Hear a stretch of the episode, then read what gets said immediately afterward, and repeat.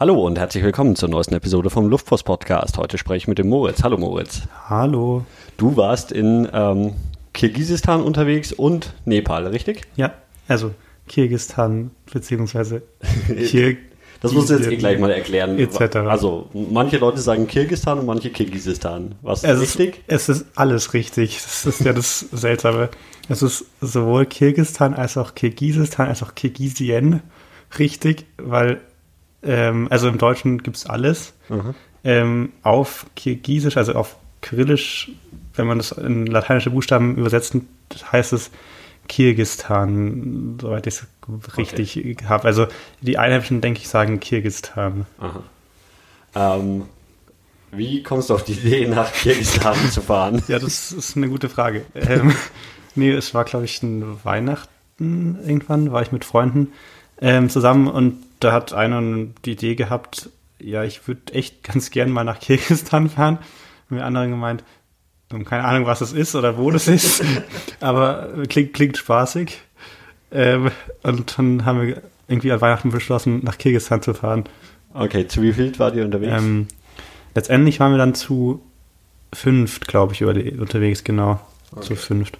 Und hatte dann derjenige, der das ursprünglich vorgeschlagen hat, schon irgendwie zumindest eine Ahnung von dem Land oder hat der sich auch Ja, so also der hat ein bisschen, also der hat irgendwie, ich denke mal, der hat sich in der Schule mal ein bisschen drüber erkundigt gehabt oder sowas oder hat ein Referat drüber gehalten und würde es ja ganz gerne mehr hinfahren, weil er die Kultur da ganz nett findet und das auch interessant findet, dass da so viele verschiedene ähm, Kulturen oder Arten von Kulturen quasi an einem Fleck zusammen sind. Ähm, und wann seid ihr dann hingefahren? Genau, wir sind dann am 1. September diesen Jahres dann dahin gefahren, also hingeflogen und genau. Für wie lange insgesamt? Für, also erst waren wir zwei Wochen in Kirgisistan und dann waren wir anschließend noch drei Wochen in Nepal. Also direkt weitergeflogen dahin. okay. Ähm, ja, ich wollte gerade fragen, die liegen ja nicht nebeneinander, Nee, oder? nee, es liegen nicht ganz nebeneinander. Also Kirgisistan an sich liegt, ähm, würde es mal einschätzen, zwischen Kasachstan und China so ein bisschen Mhm. eingequetscht. Ähm, Und halt da, Genau. wo die ganzen anderen Tarnländer genau, liegen, neben oder? Tadschikistan, Usbekistan und Mhm. andere Tarnländer. Ähm, muss man, oder bra- braucht man Visum, um da hinzukommen? Ähm, nein, man braucht kein Visum. Also man kriegt das Visum on arrival am Mhm. Flughafen.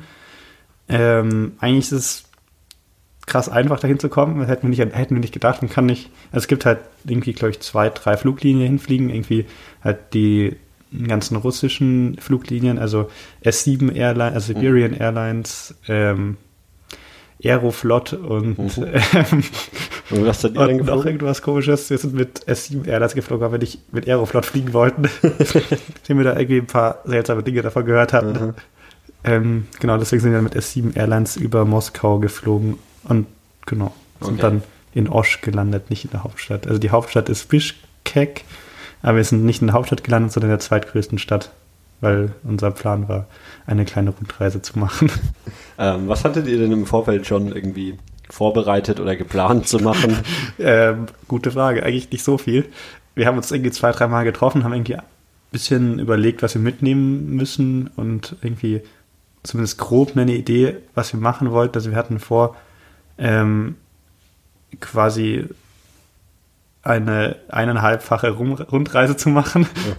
ich ähm, habe keine Ahnung, wie groß ist denn das Land das überhaupt? Land ist schätzungsweise ungefähr so groß wie Bayern. Okay. Oder ein bisschen größer wahrscheinlich, aber Okay. nicht so riesig. Ähm, genau, und letztendlich sind wir dann, haben wir dann ein paar komische Bögen gemacht. Also es ist ein bisschen schwer zu beschreiben, wie unsere, wir haben keine genaue geometrische Form gemacht oder nichts, sondern Aber also ihr hattet euch zumindest eine So ein Route paar- überlegt, wo, wo oder welche Städte ja, ihr genau, so hin ein paar wollt, Orte, wo oder oder Spots, wo man hin wollte. Okay.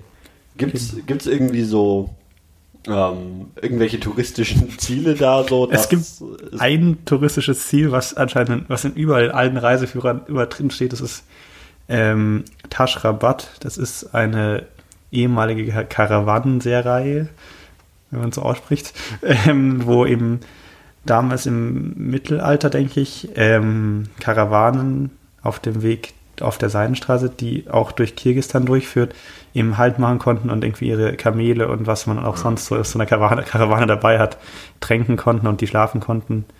Genau, und die ist irgendwie aus dem 15. oder 16. Jahrhundert, diese Karawanserei. Das ist so das touristische Highlight Ah, okay. in Kirgisistan für Ausländer. Und für Kirgisen gibt es noch den mm, Issyk-Kul-See, glaube ich, heißt er, ja. Ähm, das ist der zweitgrößte Gebirgssee der Welt, glaube ich. Ähm, oder hoch, hochgelegene See der Welt.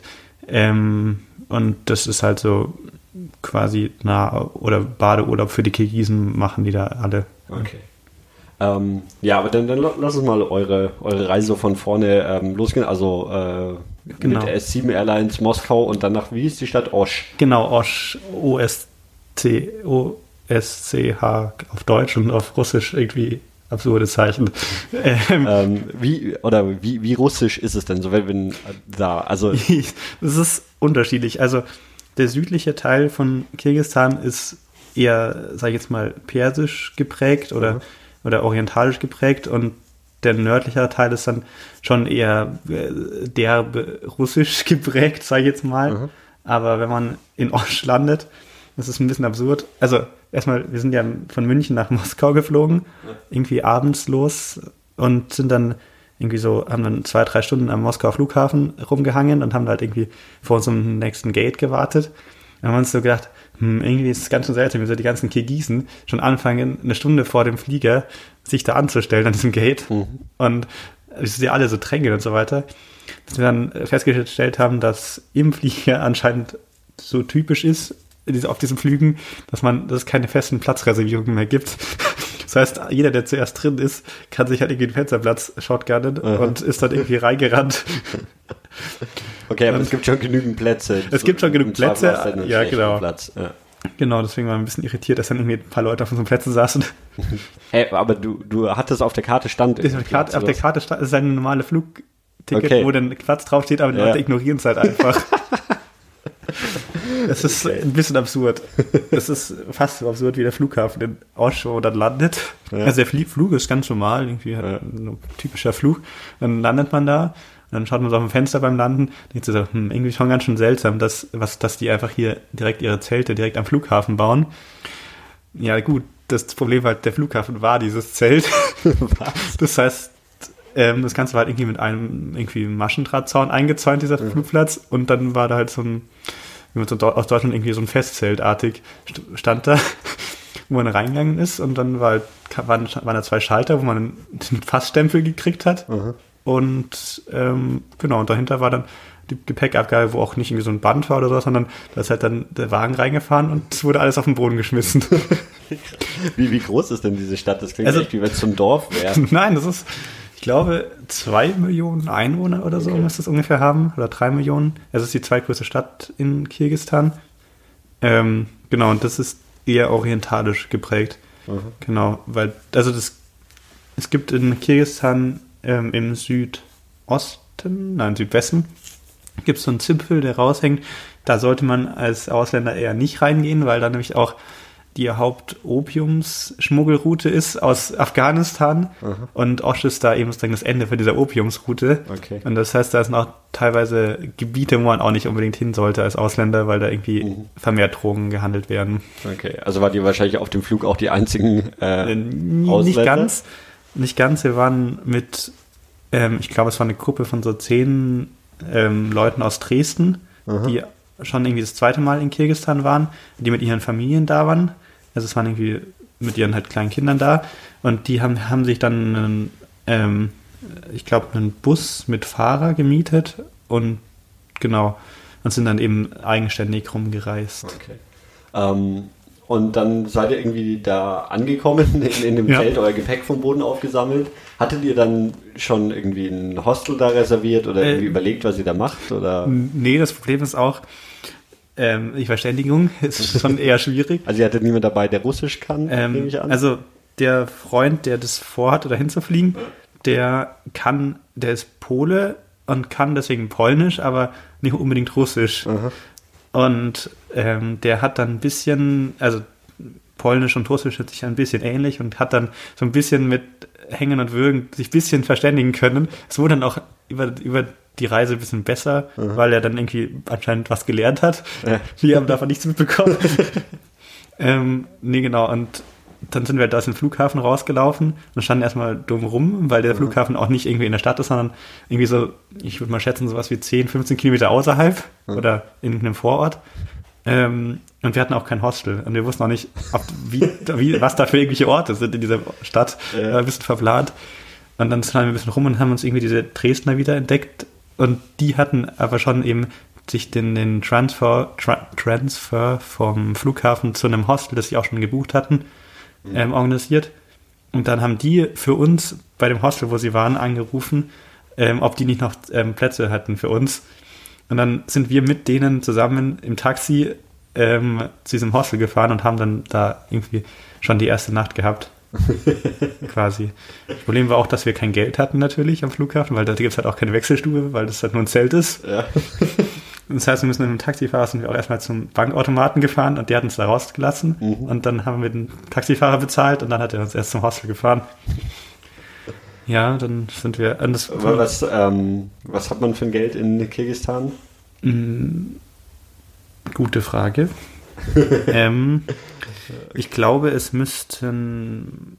Aber äh, Som, Som okay. sind es, genau, Som. Okay, aber Sie habt die Landeswährung für, verwendet, weil ich war genau. in, in Turkmenistan dieses Jahr und ähm, da läuft ja so mindestens die Hälfte mit US-Dollar, weil die eigene Währung irgendwie nichts wert ist oder so. Mm, ja, also Nee, also in Kirgisistan ist es schon so, dass der Som äh, der gängige, gängige mhm. Währung ist, aber es liegt auch daran, dass ähm, die halt eigentlich, die kennen keinen Tourismus.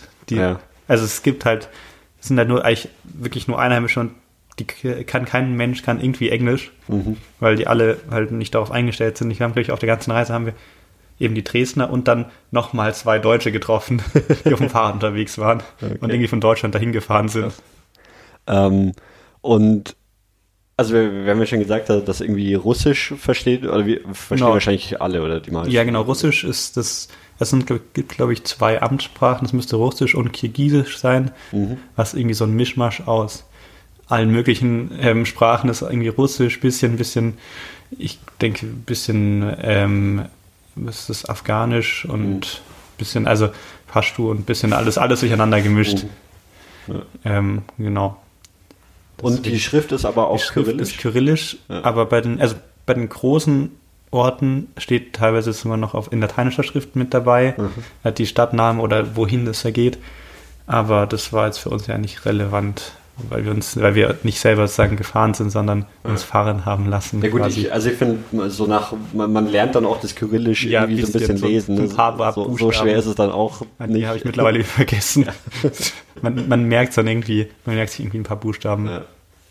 Ähm, okay, also dann war ihr irgendwie in dem Hostel in Osch, das ihr genau. spontan gefunden habt. Genau. Er, erzähl mal einfach so, so ein bisschen so, so wie sie, also wie sieht die Stadt aus, wie war das Wetter da, was ist da ja, so los? Also, also wir sind da morgens um sieben oder so sind wir gelandet. Also wir sind abends in München losgeflogen, sind dann irgendwie, haben dann, ich glaube, wahrscheinlich zusammen, schätze ich mal, fünf, sechs, sieben Stunden im Flieger, Flieger verbracht.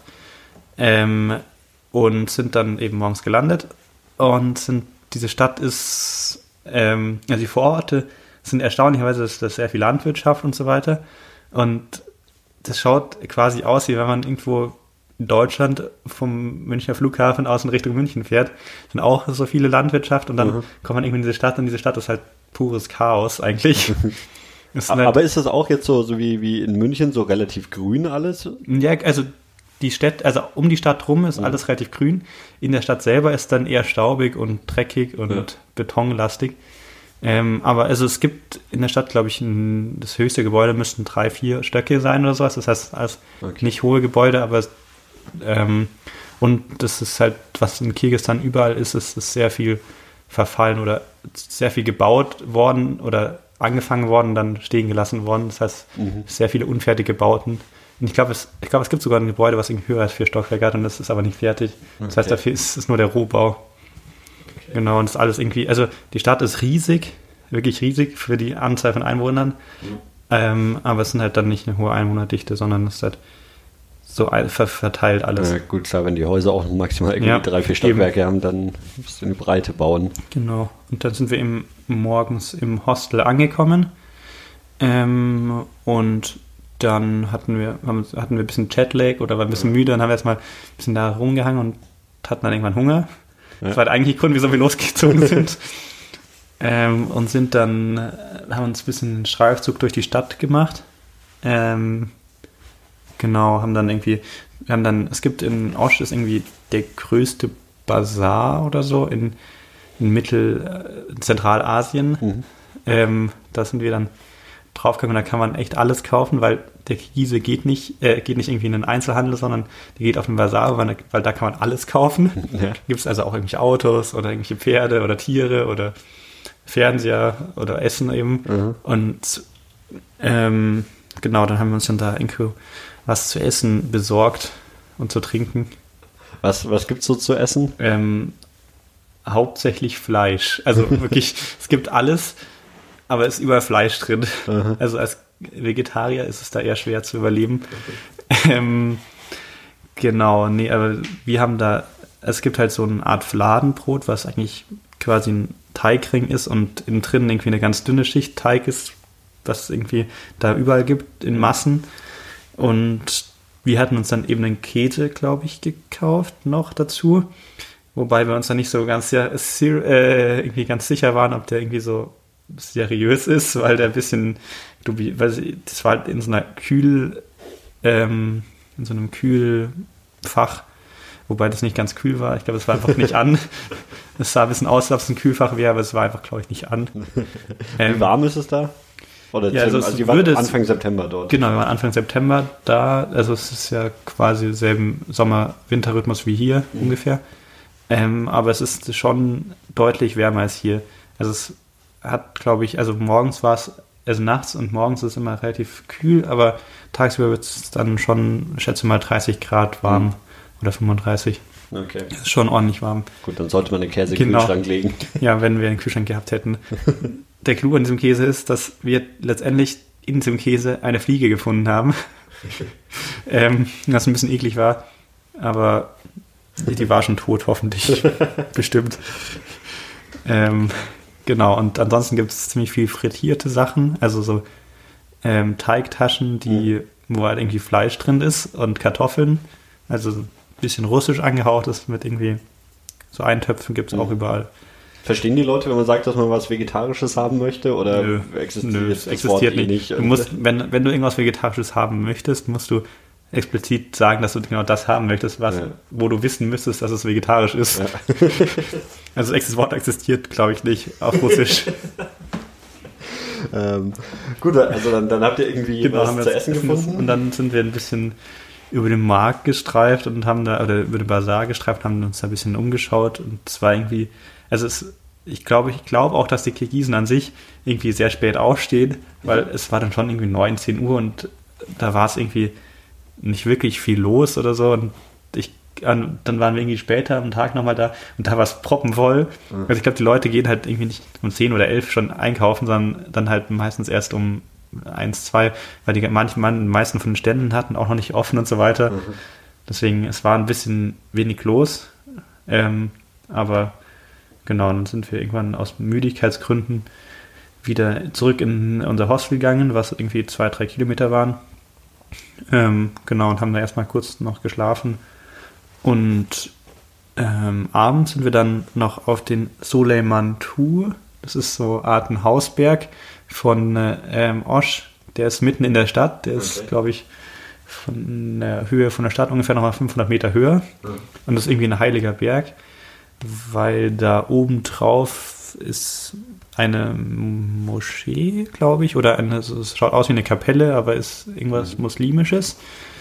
Ähm, und das ist, glaube ich, also, und es gibt da drauf das Nationalmuseum, ähm, was aber laut unserer Auffassung eindeutig irgendwas sowjetisches, überwachungsmäßiges war, weil da eine riesige, wie ich eine sicher 20, 30 Meter große Satellitenschüssel davor war und das mitten in den Berg reingebaut ist, diese, dieses Nationalmuseum. Und es kann eigentlich nur irgendwas Sowjetisches gewesen sein, zu überwachen. Ja. Ähm, Wie, ja. viel, wie viel sieht man denn noch so, wenn man jetzt durch die Stadt geht, so von der Sowjetunion oder halt so, so mhm. ja, ich meine, die Gebäude erkennt man ja relativ gut, wenn sie so sowjetische ja, es Bauten sind. Es sind eigentlich größtenteils, also die Kirgisen an sich sind, waren früher mal Nomaden, die eben mit ihren Herren irgendwie durch die Gegend gezogen sind, aber sind eben jetzt heutzutage oder von der Sowjetunion dazu gezwungen worden, in Städte zu gehen. Mhm. Dementsprechend sind die meisten Städte äh, ähm, nach so Planstädte einfach angelegt worden. Mhm. Ähm, und also in Osch ist es noch nicht so stringent, wie man es in anderen Städten dann sehen wird, aber da war es schon auch so. Also die Kernstadt war schon einfach gerade Striche und äh, Betonbauten, Plattenbauten aneinander. Und äh, außenrum waren dann halt eben so äh, unregelmäßig verteilte, die dann eben ja. nach der Sowjetunion irgendwann gebaut wurden. Okay. Aber dann sind die Städte quasi auch alle noch gar nicht so alt. Nee, oder? genau. Die Städte sind, glaube ich, ich schätze maximal irgendwie 100, 150 Jahre alt. Also, und es gibt halt immer einen großen Platz in der Mitte. Mhm. Und da sind immer noch irgendwelche leninistischen oder marxistischen Denkmäler. Stalinplatz. Ja, es, es, gibt auch, es gibt auch immer wieder an irgendwelchen ähm, Gartentoren oder an irgendwelchen Einfahrtstoren hängen, sind auch immer wieder Hammer und Sichel noch irgendwo an äh, so reingraviert. Ja. Also, das ist alles noch nicht so lang her. Ähm, von dem, was du erlebt hast, wirkt das Land wie ein sehr religiöses Land oder eher mm, nicht? Also es gibt, ähm, also es, das Sache in Kirgistan ist ja auch, dass es ähm, sehr verschiedene Kulturen gibt. Das heißt, es gibt auch sehr viele verschiedene Religionen mhm. da. Ähm, und also es ist der Großteil in dem Gebiet, wo wir gelandet sind, zuerst war muslimisch, glaube ich zumindest, zu behaupten zu können. Ähm, aber, und also wir haben jetzt die jetzt nicht irgendwie alle zum fünfmal am Tag zum in die Moschee mhm. laufen sehen, sondern das war halt irgendwie so, man ist halt irgendwie religiös, aber das ist ja auch durch die Sowjetunion irgendwie bedingt, dass da war ja irgendwie Religion verpönt und ja. ähm, deswegen sind die meisten Leute jetzt nicht streng irgendwie religiös. Okay.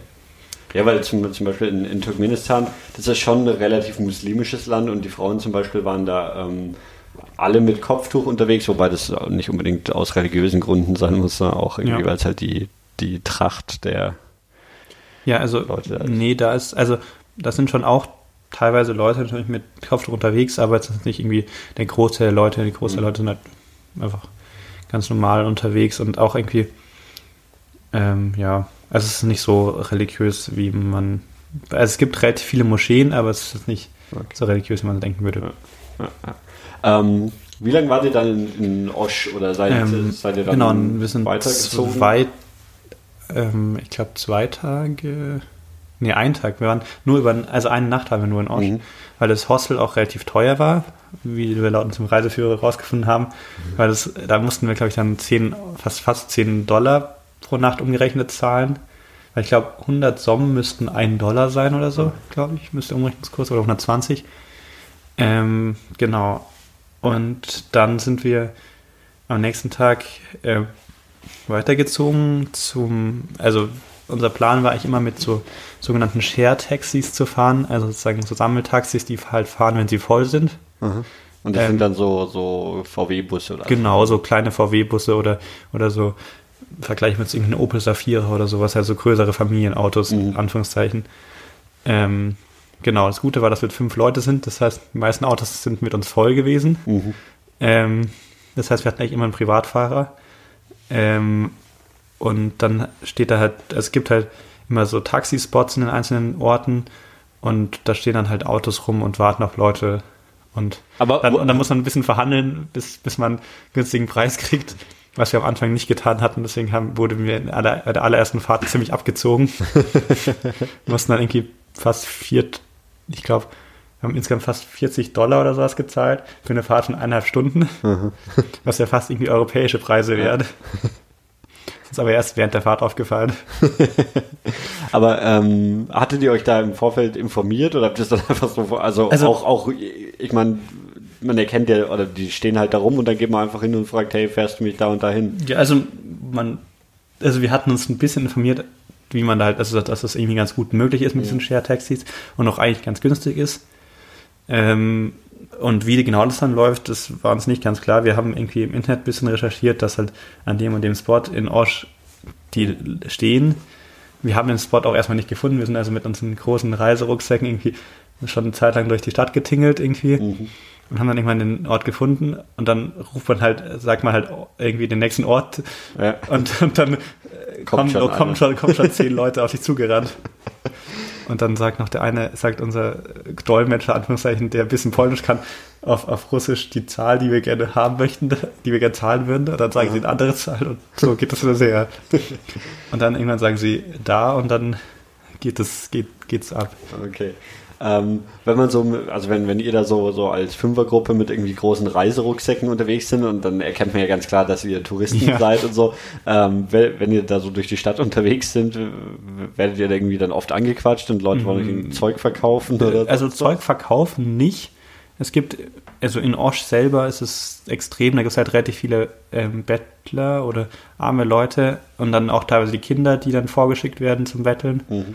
Ähm, aber, also man wird halt auch erkannt, weil man einfach anders ausschaut, ja. weil die Leute asiatisch einfach angehaucht sind und wir halt nicht. Ja. Ähm, und genau, man wird dann schon auch teilweise dreist ähm, bisschen angequatscht. Also wir saßen irgendwann mal vor einem Supermarkt, Supermarkt rum und irgendwie die eine hatte einen, eine Fanta vor sich stehen und dann ist, das, ist so ein kleines Kind gekommen, hat auf die Fanta genommen und ist weggelaufen. also also die hat zuerst, hat sie, hat sie drauf gezeigt, hat, hat irgendwie den Kopf geschüttelt und dann hat sie auch genommen und weggelaufen. okay. Ähm, ähm, ja. ja. also wo, wo ging es mit, mit eurem, eurem Taxi dann genau. von Osch aus? Ähm, nach Chalalabad, glaube ich, heißt es. Ich kann mal kurz auf der Karte schauen. Mhm. Das müsste ein bisschen, müsste ungefähr eineinhalb Stunden weg sein. Ähm, und das, da ist eben so, ein, so eine kleine Provinzhauptstadt Anführungszeichen. Ähm, genau. Ähm, wo wir dann aber, als wir schon reingefahren sind, gesehen haben, das ist, also uns hat irgendwie Osch ein bisschen, hat uns ein bisschen überfordert, weil wir sind halt da hingekommen aus München irgendwie, also gehört, es war alles ein bisschen Chaos und dann waren, wollten wir eigentlich erstmal ein bisschen raus. Mhm. Ähm, hatten wir beschlossen eigentlich, es hatten eigentlich vor nach ähm, Jalalabad eben zu fahren und dann, als wir schon reingefahren sind dem Taxi, haben wir schon gesehen, dass es irgendwie wieder das, dasselbe ist. Wir waren uns halt wieder in der Planstadt, wieder mit irgendeinem Marktplatz in der Mitte. Und ähm, genau, und dann haben wir da, sind wir da eigentlich quasi, haben wir, wurden wir da abgezogen bei der Fahrt. Mhm. Dann hatten wir, sind wir irgendwie da um 2 Uhr mittags oder 3 Uhr mittags irgendwann angekommen und haben dann erstmal noch was gegessen. Eben, da gibt es überall, es gibt immer wieder so schon aus wie, ähm, wie heißt das in Kroatien, die ähm, langen Fleischspieße. So, äh, ja, ich weiß, was du meinst. Also aus Hackfleisch. Äh, genau, aus Hackfleisch. Ja. Genau. Ähm, Chivapchichi heißen ja. die. Ähm, genau, sowas in der Art gibt es da überall. Mhm. Das sieht einfach so aus wie eine Regenrinne, wo sie ein bisschen Kohle reingeschüttet haben und dann oben auf die Regenrinne Hackfleischspieße drauflegen. Mhm. Und dann noch Zwiebeln dazu. Ähm, die haben wir da gegessen. Mhm, ja, rohe Zwiebeln? Ja, genau, rohe ja, Zwiebeln. Genau, das gleiche gab es in äh, Turkmenistan nämlich auch. Ja. ja. und sehr viel Fett. Ja. Ähm, genau, und dann sind wir, haben wir da wieder, das war eben direkt neben dem Busbahnhof und neben dem Taxiplatz. Also es, man kann auch einen Bus fahren, haben wir festgestellt, das ist noch günstiger als ein mhm. Taxi. Da zahlt man teilweise von, für so zwei Stunden, drei Stunden Fahrt irgendwie 10 Cent oder so. Also das ist irgendwie sowas, das ist echt ein bisschen absurd. Ja. Ähm, aber wir, sind, wir hatten kurzzeitig vor, einen Bus zu fahren ähm, aber sind dann, haben dann, uns hat dann ein Taxifahrer angequatscht und der hat uns für, für, irgendwie ein Viertel oder ein Achtel von dem Preis, den wir davor gezahlt haben, irgendwie wirklich für irgendwie drei, vier Stunden lang noch weitergenommen, mhm. weil der halt eh in den Ort wollte, wo wir auch hin müssen und halt okay. nach Hause fahren wollte. Ähm, und das halt ganz praktisch für ihn war. Ja.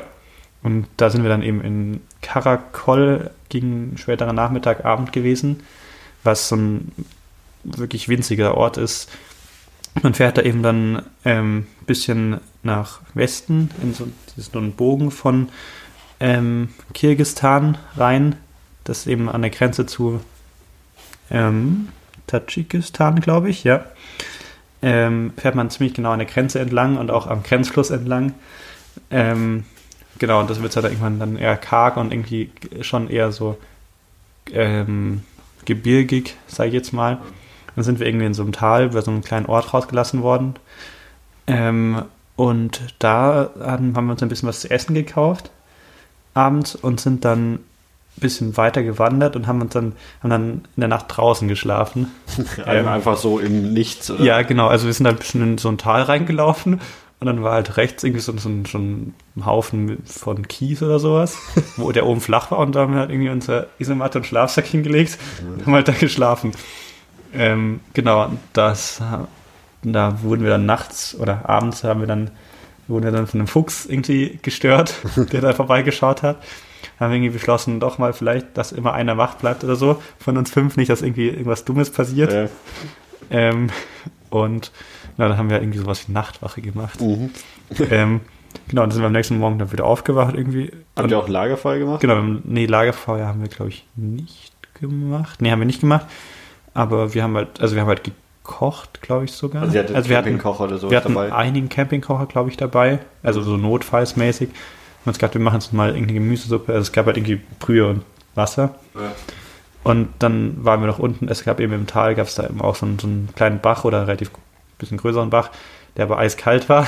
haben, uns, haben wir uns dann noch kurz abgewaschen und sind dann da eigentlich schlafen gegangen. Und am nächsten Morgen haben wir da einfach beschlossen, da noch eine Nacht zu bleiben und sind dann eigentlich quasi an den Tag sind, sind wir ein paar Leute sind runtergegangen, nochmal in den Ort und haben da wieder ein bisschen Sachen eingekauft, Getränke mhm. gekauft, vor allem Wasser gekauft, weil es da wieder brütend heiß ist. Mhm. Und dann ähm, sind wir, sind, ist ungefähr die Hälfte unserer Gruppe noch ein bisschen weiter hoch das Tal gegangen und ähm, da noch ein, auf den, haben versucht, auf einen Berg hochzuklettern, auf so einen Tafelberg. Das war dann irgendwie nicht möglich, nachdem der ein bisschen abgebrochen ist, als wir da versucht haben zu klettern. dann haben wir es doch lieber gelassen. Genau, und auf der anderen Seite vom Tal war so ein, wirklich noch ein Dorf oder so zwei, drei Häuser. Mhm. Und da hat es dann, gegen Nachmittag hat's dann irgendwann, haben wir irgendwann Flammen hochschlagen sehen von einem Haus und Rauch und so weiter. Und dann kam fünf Minuten später oder zehn Minuten später kam dann die Feuerwehr, das mhm. Tal hochgera hochgerast. Und ähm, dann konnte man von der anderen Talseite sehr gut beobachten, wie das Feuer gelöscht wurde. Krass. Das ist natürlich das Haus komplett abgebrannt. Krass. Aber das, also das war dann wirklich so auf dem Land quasi ja, genau. kleinen Dörfer ja, irgendwie, genau. aber also eigentlich hauptsächlich. Genau, also es gibt halt in Kirgistan gibt es eben halt, also in Anführungszeichen, große Landstraßen, die halt ein bisschen ausgebaut sind. Mhm. Es gibt keine Autobahn in Kirgistan, also mhm. es gibt nur so Landstraßen. Und an dieser Landstraße sind immer wieder ein bisschen größere Orte, mal kleinere Orte und davon gehen halt noch kleine, noch ganz kleine Straßen weg. Ja. Und diese Stadt, wo wir dann eben rausgelassen wurden mit dem Auto, das ist auch irgendwie anscheinend der Ort, wo ein sehr großes sowjetisches Bauwerk gebaut wurde, mitten, weil das halt sagen, so tief im Tal eingeschnitten ist, da wurde halt eben so ein Staudamm gebaut. Mhm. Und um diesen Staudamm auszuheben, wurde eben sehr viel Kies ähm, rausgeholt, auf dem wir dann letztendlich geschlafen haben, haben wir rausgefunden. So. Und das ist irgendwie so eine riesige Schutthalde, die irgendwie das irgendwie hat dieses Bauwerk irgendwie 10, 20, 30 Jahre gedauert, bis es fertig war. Also das ist ein Staudamm zur genau, das ist ein Staudamm zur Energiegewinnung oder? anscheinend. Wir haben ihn auch nicht gesehen in echt. Okay. Ähm, oder? Doch, vielleicht sind wir doch vorbeigefahren. Wir sind uns nicht so sicher, ob wir ihn gesehen mhm. haben. Aber, und das sind auch große Denkmäler für die beim Bau gestorbenen Leute. Sind irgendwie schon so 30, 40 Leute, die dabei gestorben sind. Ähm, ja, genau. Und dieser kleine Ort besteht eigentlich nur aus einem Bau, aus diesem, ähm, aus diesem Denkmal Dahinter ist noch irgendeine Schule, die dem Denkmal gewidmet ist oder sowas. Und irgendwie noch ein paar Häusern. Mhm. Ist auch geil, genau. dass der, der, Taxifahrer euch dann so. Nein, also der hat, der, auch, wir wollten da auch hin, so, also so ungefähr dahin. ja. Und ähm, genau. Und der Taxifahrer hat uns auch irgendwie seine Nummer gegeben dass wir ihn anrufen können, falls wenn wir wieder weiter wollen. Mhm. Also das war ganz praktisch, weil da jetzt nämlich nicht so ein Taxi stand, weil es halt so ein Mini-Ort ist. Ja. Sonst muss halt irgendwann an der Straße warten und hoffen, dass irgendein Taxi vorbeikommt. Gibt's da, oder äh, fahren da Leute per Anhalter? Ähm, ja, also die Kirgisen irgendwie, also wir sind uns nicht so ganz sicher. Wir wurden, ähm, als wir da ins Tal reingelaufen sind, ist hinter uns irgendwie so ein, so ein, so ein Pickup-Truck gekommen, der irgendwie da auch hoch musste und der hat uns dann irgendwie so ein Kilometer ungefähr auf seinem Anhänger oben hinten drauf mitgenommen, was ganz nett war, weil sonst hätten wir irgendwie noch einen Kilometer da hochlaufen müssen, wo wir irgendwie keine Lust mehr dazu hatten. Ähm, genau, und also es ist nicht so ganz klar, ob das üblich ist, ähm, aber wir wurden anscheinend mitgenommen. Also es ist vielleicht schon üblich. Also wir haben jetzt keinen gesehen, der es effektiv gemacht hat. Ja. Genau. Aber ist es dann, also du, du meintest ja tagsüber war es echt relativ heiß, wenn ihr dann ja. draußen geschlafen habt, wird es dann nachts richtig kalt ja, oder? Also es ist schon nicht so ganz warm mehr. Es ist dann schon sowas wie wahrscheinlich 15 Grad oder so. Na gut, das also, geht ja noch, aber es gibt ja so ja, Geschichten, dass du in der Wüste irgendwie nachts dann, dann Minusgrade kriegst. Nee, nee, das nicht, sowas. das nicht. Also man konnte schon auch angenehm draußen schlafen. Wir haben auch noch später in der Reise nochmal draußen geschlafen, da war es dann schon nicht mehr so angenehm, weil es auch höher war. Aber das lag dann ich würde mal schätzen, sowas wie auf 1100, 1200 oder sowas. Das ist im Verhältnis zum Rest von Kirgisistan eher niedrig. Ist Kirgisistan bergig oder? Ja, oder, also, also, es gibt, also im Süden ist halt das Tian Shan-Gebirge, Tian Shan-Gebirge, das auch zu China, im Norden von China ist. Ähm, da geht es schon teilweise hoch bis auf 6000 okay. Meter. Ähm, also der Rest ist eigentlich hauptsächlich so ein relativ hohes Plateau, mhm. was irgendwie, ich würde sagen, der Grund ist irgendwie sowas wie 800 Meter oder 900 Meter ist irgendwie mhm. so die Fläche, wo der Großteil von Kirgistan drauf liegt. Okay. Also ist man jetzt auch nicht irgendwie die ganze Zeit berghoch, nee. bergunter unterwegs, wenn man nee, von einem genau. Ort zum nächsten fährt. Also wir sind dann eben, nachdem wir ähm, eben in dem Ort waren, wir haben dann noch mal eine, eine Nacht geschlafen und dann ging es ein paar von uns eher nicht mehr so gut, weil wir dann irgendwie ein bisschen Bauchschmerzen äh, hatten und uns schlecht war. irgendwie vermutlich von dem ähm, wir schätzen von diesem einen Schaschlik-Spieß, den wir da hatten. Mhm. Den haben wir dann nach und nie wieder gegessen, weil wir Angst davor hatten. Dann sind wir ein bisschen krank, ähm, sind wir dann in den nächstgrößeren Ort gefahren, nach Toktukul, was an einem See liegt, ähm, der auch nicht so klein ist eigentlich, wenn man ihn sieht. Der ist schon vermutlich viermal der Starnberger See, schätze ich mhm. mal. Ähm, und da sind dann eben ich und noch ein paar andere Kranke ähm, zwei Tage lang quasi im Bett gelegen und haben nichts getan. Aber da, da war der in einem Hostel Genau, wieder. in einem Hostel wieder, weil wir mhm. dachten, es ist vielleicht klüger, in einem Hostel zu sein, wenn man krank ist, anstatt irgendwo ja. in der Wildnis. Ähm, Aber also gibt es in, also wenn es jetzt ein Land ist, was nicht so viel Tourismus hat, findet man da einfach so ein Hostel und kann hingehen? Ja, also es gibt, in jedem Ort gibt es halt irgendwie so ein kleines das heißt dann irgendwie Hotel oder Guesthouse oder irgendwas, ja. weil da auch teilweise eben auf diesen Straßen auch die ganzen Fernfahrer fahren, die ja dann ja. auch irgendwo schlafen müssen und so weiter. Ja. Das heißt, es gibt immer irgendwelche billigen Hostels. Da haben wir dann eben für, weil da haben wir dann für, glaube ich, zwei Euro pro Nacht oder sowas ungefähr geschlafen und haben dann eben, das war eben so ein größer Ort, da gab es sogar eine Apotheke, das heißt, da haben wir uns dann ein bisschen versorgt medizinisch. Irgendwelche russischen Medikamente gekauft, es gibt, von denen man nicht so recht ja, weiß, was es, es ist. Es gibt den Hammer, also wir nennen den Hammer. Das ist eine Tablette, die ist, ich schätze, zwei, so, wahrscheinlich so zwei, drei Zentimeter lang und auch ein Zentimeter breit oder so. Und ähm, das ist sehr effektiv gegen Durchfall. Okay. Also, wir haben irgendwelche wie gesagt, also die Frau konnte sogar Englisch in der mhm. Apotheke, was wir, was wir haben, oder hat sie uns irgendwas gegeben? Okay. ähm, ja. Ähm, genau. Und dann, und eben die anderen zwei, die nicht krank waren, sind dann eben an dem einen Tag, also sind halt abends angekommen und sind dann irgendwie ähm, am nächsten Tag sind die zu dem See eben runtergegangen und haben da ein bisschen Fotos gemacht. Und das ist anscheinend auch ein typischer Badesee da in der Gegend, da sind mhm. auch Badetouristen.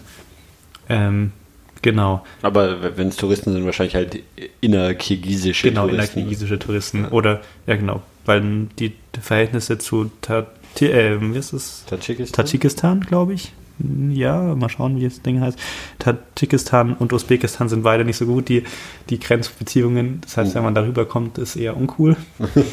ähm, steht auch im Internet auf der Seite vom Bundeszentrale, also vom Außenministerium, genau. Ähm, dass man da bei den Grenzen aufpassen soll, dass man nicht zu nah an die Grenze kommt oder so.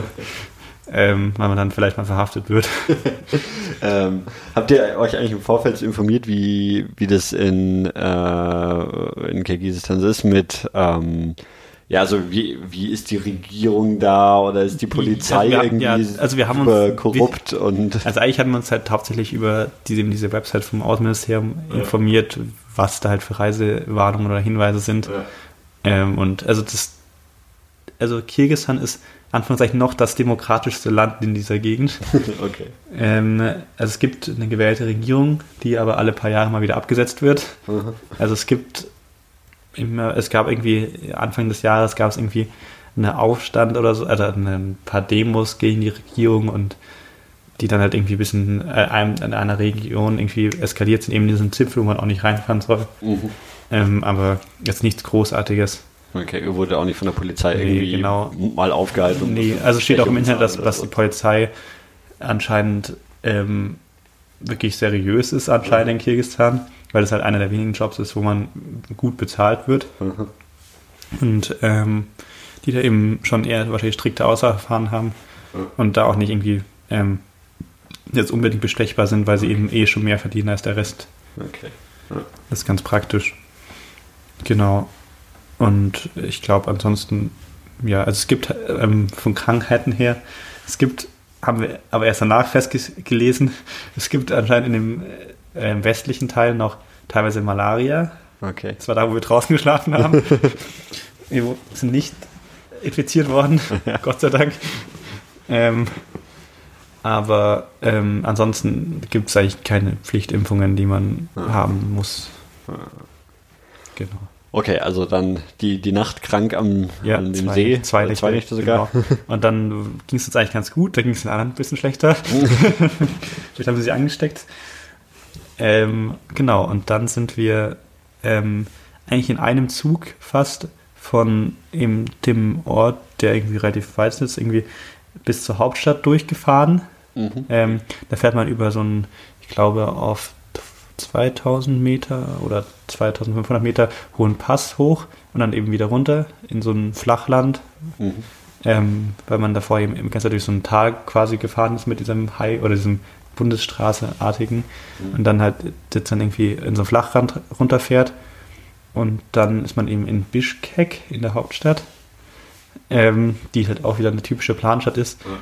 ähm, aber da wollten wir eigentlich auch nicht hin, weil wir da auch kein gescheites Hostel gefunden hatten im Internet. Also wir haben immer vorher geschaut, ob es irgendwo ein Hostel natürlich gibt. Also in dem, in dem Hostel gab es dann auch WLAN und so. Genau, es ja. gibt in Hostels mal wieder WLAN. Ja. Ähm, ja, genau. Und irgendwie der eine von uns hatte ein Auslands irgendwas. Ich glaube, er hat sich nämlich in Kirgisistan eine SIM-Karte gekauft und hat mhm. da im Internet gehabt, das halt dann auch immer semi-prächtig ist, weil die Leute da irgendwie halt auch kein Internet brauchen. Ähm, genau, dann sind wir eben bei so einem relativ witzigen ähm, Taxifahrer mitgefahren. Das war dann eher so ein Minibus, wo dann noch ein paar andere waren, der uns dann unbedingt seine der Nationalspezialitäten auf dem Weg immer zeigen wollte und immer wieder irgendwo angehalten hat und uns irgendwas gezeigt hat. die anderen Taxi, die mit, anderen Mitfahrer waren immer nicht so amused drüber. also da waren, waren irgendwie ein paar Kirgisen im Auto und der hat für die Touristen ja. ständig irgendwelche ja. extra Hals. Der konnte auch, konnte auch ein bisschen Englisch. Okay. Also es waren irgendwie noch zwei andere Personen im Auto und die waren immer so, hm, okay, cool, machen wir wieder Pause irgendwo. Und er hat uns irgendwie diese, hat irgendwo angehalten, um uns Stutenmilch zu zeigen, was Aha. vergorene Stutenmilch, was Aha. irgendwie das Nationalgetränk ist oder sowas. Äh, ja, ich habe es zwar aus der Mongolei, glaube ich, gehört, ja, genau. so, aber es ist wahrscheinlich eine also Ich habe es nicht getrunken, nachdem, nachdem meine Krankheit noch nicht so lange her war. weil ich eher Schiss gehabt, das zu trinken. Die anderen haben es getrunken und haben es irgendwie ganz gut vertragen. Also es kann nicht so schlecht sein. Ja, das, das, das, ist auch alkoholhaltig, oder? Zumindest so ein bisschen, bisschen ja, oder genau. so. Aber ja, trotzdem trinken es alle Kinder auch oder ja, so. Klar. in Kirgisistan ist auch so, dass ich, ich glaube, es gibt auch keine Kontrollen bei irgendwie Alkoholverkauf und so weiter. Also Genau. Und dann hat er uns noch irgendwelche anderen Spezialitäten, irgendwas ist, also es ist eben alles sehr viel Stuten, Milchprodukte, Anführungszeichen, oder irgendwelche anderen Milchprodukte, also mhm. Käse oder anderes. Genau. Und dann sind wir eben letztendlich in Bischkek angekommen, so ging 3 Uhr nachmittags oder 4 Uhr nachmittags und das abgefahrene Kirgisistan ist, was ich noch erwähnen wollte, ist, dass es ähm, irgendwie relativ früh dunkel wird immer. Es wird immer irgendwie, ich weiß nicht, woran es liegt, vielleicht an den hohen Bergen, die außen rum sind oder so, mhm. es wird immer so gegen 6 Uhr wird es schon dunkel. Mhm. Das ist ja in, in, Deutschland ist nicht so im Sommer, dass irgendwie um 6 schon dunkel wird, aber es wird dann nicht um 6, 5, halb 6 wird schon dunkel. Und das heißt, da sind wir irgendwie um 4 angekommen in Bischkek und wollten aber eigentlich schon weiter, weil wir hatten, also wir haben immer geschaut, wo es in den nächsten Orten irgendwelche Hostels gibt oder günstige Hostels. Und ähm, da hatten wir halt irgendwie in der Nähe von dem Ort, wo man rausgelassen wird, immer nee, eigentlich nichts gefunden und wir hatten uns keine Lust, irgendwie nochmal vier Kilometer durch die Stadt zu laufen oder uns nochmal ein neues Taxi zu organisieren, das uns zu einem Hostel fährt und so weiter. Mhm. Ähm, genau, und dann sind wir eben da, haben wir dann nächsten größeren Ort direkt angefahren. Ähm, und zwar ähm, sind wir dann direkt zu diesem riesigen See, dem Isekul-See, eben dem höchsten Gebirgs, zweithöchsten Gebirgssee, zweitgrößten Gebirgssee der Welt gefahren. Ähm, und zwar zu dem Ort im Moment, zu einem, ähm, zu einem kleinen Ort eigentlich, ähm, der eben genau an der Ecke, links oben an der Ecke von dem See liegt. Ähm, da sind wir aber auch dann abends erst gegen sieben oder halb acht angekommen. Das heißt, mhm. es war schon stockdunkel. Und ähm, man sollte eigentlich nachts auch nicht so unterwegs sein, weil auf, auf der Straße im Auto, weil die Straßen in Kirgisistan schon doch eher sehr viele Schlaglöcher haben. Ja. Und es gibt ein Sprichwort, das heißt irgendwie, ähm, wenn du geradeaus fährst, bist, bist, du betrunken. Das heißt, du musst so also, weil ausweichen, weil die ganze Zeit ausweichen müssen. Okay. ja. ähm, genau, und da sind wir eben halb acht abends irgendwann in diesem Ort angekommen und irgendwie unser Fahrer wusste irgendwie ein Hostel, weil der kam auch irgendwie von da. Mhm. Und dann ist er eben, dann hat er auch irgendwie so eine Connections, hat er irgendwelche äh, Homies angerufen und hat dann uns da irgendwie einen Platz organisiert. Und dann waren, es gab da irgendwie so einen Schlafsaal eigentlich, wo auch irgendwelche Kirgisen geschlafen haben, weil es ja eben dann wie so ein Baderegionsmäßig ist da. Mhm. Ähm, aber wir wurden dann in so ein Special-Zimmer gebracht mit irgendwie einem eigenen Bad und so weiter, mhm.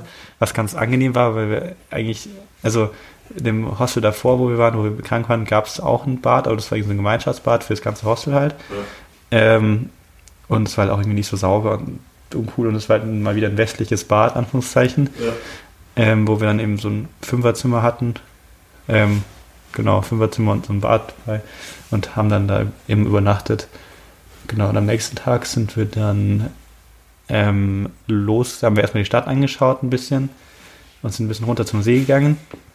Aber dann, also die, die Stadt an diesem See, nicht, genau, dieser äh, kleine nicht Ort. die Hauptstadt. Nee, nee. Da war der da. Genau, also in der Hauptstadt war der. Hauptstadt waren wir gar nicht zu dem Zeitpunkt. Ja. Wir waren dann später sind wir nochmal in die Hauptstadt gekommen. Mhm. Ähm, aber zu dem Zeitpunkt waren wir eben gar nicht in der Hauptstadt. Ähm, genau, haben uns den Ort kurz angeschaut, haben da ein bisschen was eingekauft, gegessen und dann sind wir eigentlich schon wieder losgegangen diesmal, weil wir ähm, wieder draußen schlafen wollten, eben an dem See, was ganz angenehm ist, irgendwie an einem Strand, irgendwie draußen schlafen. Ähm, wenn, wenn du Strand sagst, ist dann der so Sandstrand wie in Italien nee, oder nee, es ist so, ein, so ein Es ist teilweise, also es ist schon eigentlich ein Sandstrand. Es ist ein bisschen gröberer Sandstrand, aber mhm. schon eigentlich ein Sandstrand, dem, der da eigentlich komplett einmal mhm. außen rum geht. Das heißt, das sind auch mal wieder so Hotels, größere Hotelanlagen und irgendwelchen und so Wellness-Oasen und so weiter, halt so ein typischer mhm. Badestrand oder äh, ja. Urlaubsregion. Das fahren anscheinend auch sehr viele Kasachen rüber, weil das dann eben in, am no im Norden von Kirgisistan ist, wo an der kasachischen Grenze. Mhm. Vor allem ist auch anscheinend eine sehr beliebte Urlaubsregion für die Kasachen. Ähm, genau. Und da hatten wir eben vor, da draußen zu schlafen, sind dann eher einfach mal losgegangen, von dem Ort weg ein bisschen, weil wir halt ein bisschen außerhalb irgendwo schlafen wollten, nicht irgendwie mitten im Ort, was ein bisschen komisch ist. ähm, ja. Und haben uns da eben ein bisschen Essen für einen Tag oder zwei Tage gekauft und sind erst losgegangen und dann haben wir da irgendwie so einen Einheimischen getroffen, der das voll witzig fand, was wir tun, und uns die ganze Zeit nachgelaufen ist. Den wollten wir eigentlich loswerden. ähm, ja, genau. Und den sind wir irgendwo losgeworden, aber dann ist uns einen halben Kilometer später aufgefallen, dass wir irgendwie auf so einen Sumpf zulaufen und dann irgendwie nicht mehr weiterlaufen konnten. Sind wir zurückgegangen in den Ort und haben uns dann doch ein Taxi genommen und sind so halb um den See rumgefahren und haben den Taxifahrer gesagt, er hat uns dann irgendwann gesagt, stopp, stopp, stopp. und dann hat er uns irgendwann der Pampa rausgelassen. Ähm, so circa einen Kilometer oder so vom nächsten Ort weg. Und dann sind wir einfach runter zum See gegangen und haben dann da unsere Sachen aufgeschlagen und haben dann, dann einen Tag haben dann da gebadet sogar. Das ist ganz angenehm, das Wasser. Das ist nicht so kalt wie so ein Gebirgssee normalerweise, weil das ist ja riesig. Das heizt sich halt irgendwie im Sommer auf und mhm. wird aber nicht wirklich kühler wieder. Okay. Ähm, das heißt, das ist schon eine ganz angenehme Badetemperatur gewesen. Und das ist abgefahrenerweise ist es auch ein Salzwassersee. Okay. Ähm, was irgendwie damit zusammenhängt, dass er so tief ist und so groß ist, weil dann irgendwie das Salz aus dem Bergen irgendwie abschürft und so weiter. Keine Ahnung. Ähm, genau, dann haben wir da abends gekocht und haben dann da wieder draußen geschlafen. Ähm, das Einzige, was nervig ist, dass es da überall ultra viele Ameisen gibt. Ja. Ähm, das heißt, wir haben uns alle irgendwie eingepackt und ich habe dann sogar mich in mein Moskitonetz eingepackt, damit die Ameisen nicht überall rumkrabbeln. Das heißt, ich habe mein Moskitonetz irgendwie komplett um mich rumgedingelt und morgens waren überall Ameisen außen, aber nicht drin. ähm, genau. Okay. Aber muss man da, oder man muss da keine Angst haben, dass es irgendwie nachts regnet oder sowas, mm. weil ihr nie Zelt dabei hattet, sondern immer nur einfach so draußen Doch, geschlafen hat? Also wir haben also es war halt meistens eigentlich gutes Wetter mhm. und ähm, wir hatten uns halt gedacht, wenn jemand merkt, dass es regnet, dann weckt er halt die anderen auf und mhm. dann gehen wir irgendwo unter den Baum oder was auch immer und packen unsere Sachen ein. Mhm. Hättet ihr ein Zelt dabei gehabt? Oder nee, nicht? hatten wir nicht. Okay. Also der eine hatte irgendwie so einen Biwaksack dabei, ja. weil der dann in Nepal noch eine größere Wanderung gemacht hat mit einem Freund. Ähm, aber wir hatten jetzt kein Zelt im Speziellen okay. dabei für alle. Genau, und also in der einen Nacht, die wir beim ersten Mal draußen geschlafen hatten, da hat es auch kurz getröpfelt, da sind wir alle panisch aufgesprungen und sind mhm. unter den Baum geflüchtet. Ähm, aber äh, das hat dann auch irgendwie, es hat auch nur kurz getröpfelt anscheinend und mhm. hat dann wieder aufgehört. Genau. Und dann sind wir eben da die Nacht gewesen und haben am nächsten Tag wieder, da hat uns wieder der Taxifahrer wieder seine Visitenkarte gegeben, dass wir ihn anrufen sollen. Ähm, das war gar nicht so leicht. Da haben wir eigentlich keinen Taxifahrer bekommen. Da sind wir, mussten wir gezwungenermaßen diesen Kilometer bis zum nächsten Ort irgendwie zu Fuß laufen auf dieser Straße und sind dann in diesem Ort gewesen. Und ähm, dann gab es irgendwie auch nur ein Taxi und das ist halt irgendwie immer, wenn ein Monopolingo ist, dann lassen sie halt nicht mit sich verhandeln, weil ihm ist ziemlich egal, ob er uns jetzt fährt oder nicht. Ja. Oder, und dann hat, haben wir, mussten wir schon ein bisschen mehr zahlen wieder, aber sind dann, haben dann quasi Kurs auf diese, dieses einzige touristische Ziel genommen, eben auf diese alte Kar Karawanserei, mhm. die im Süden von Kirgisistan ist, also in der Nähe von der Grenze zu China mhm. wo man auch nicht einfach so hingehen sollte.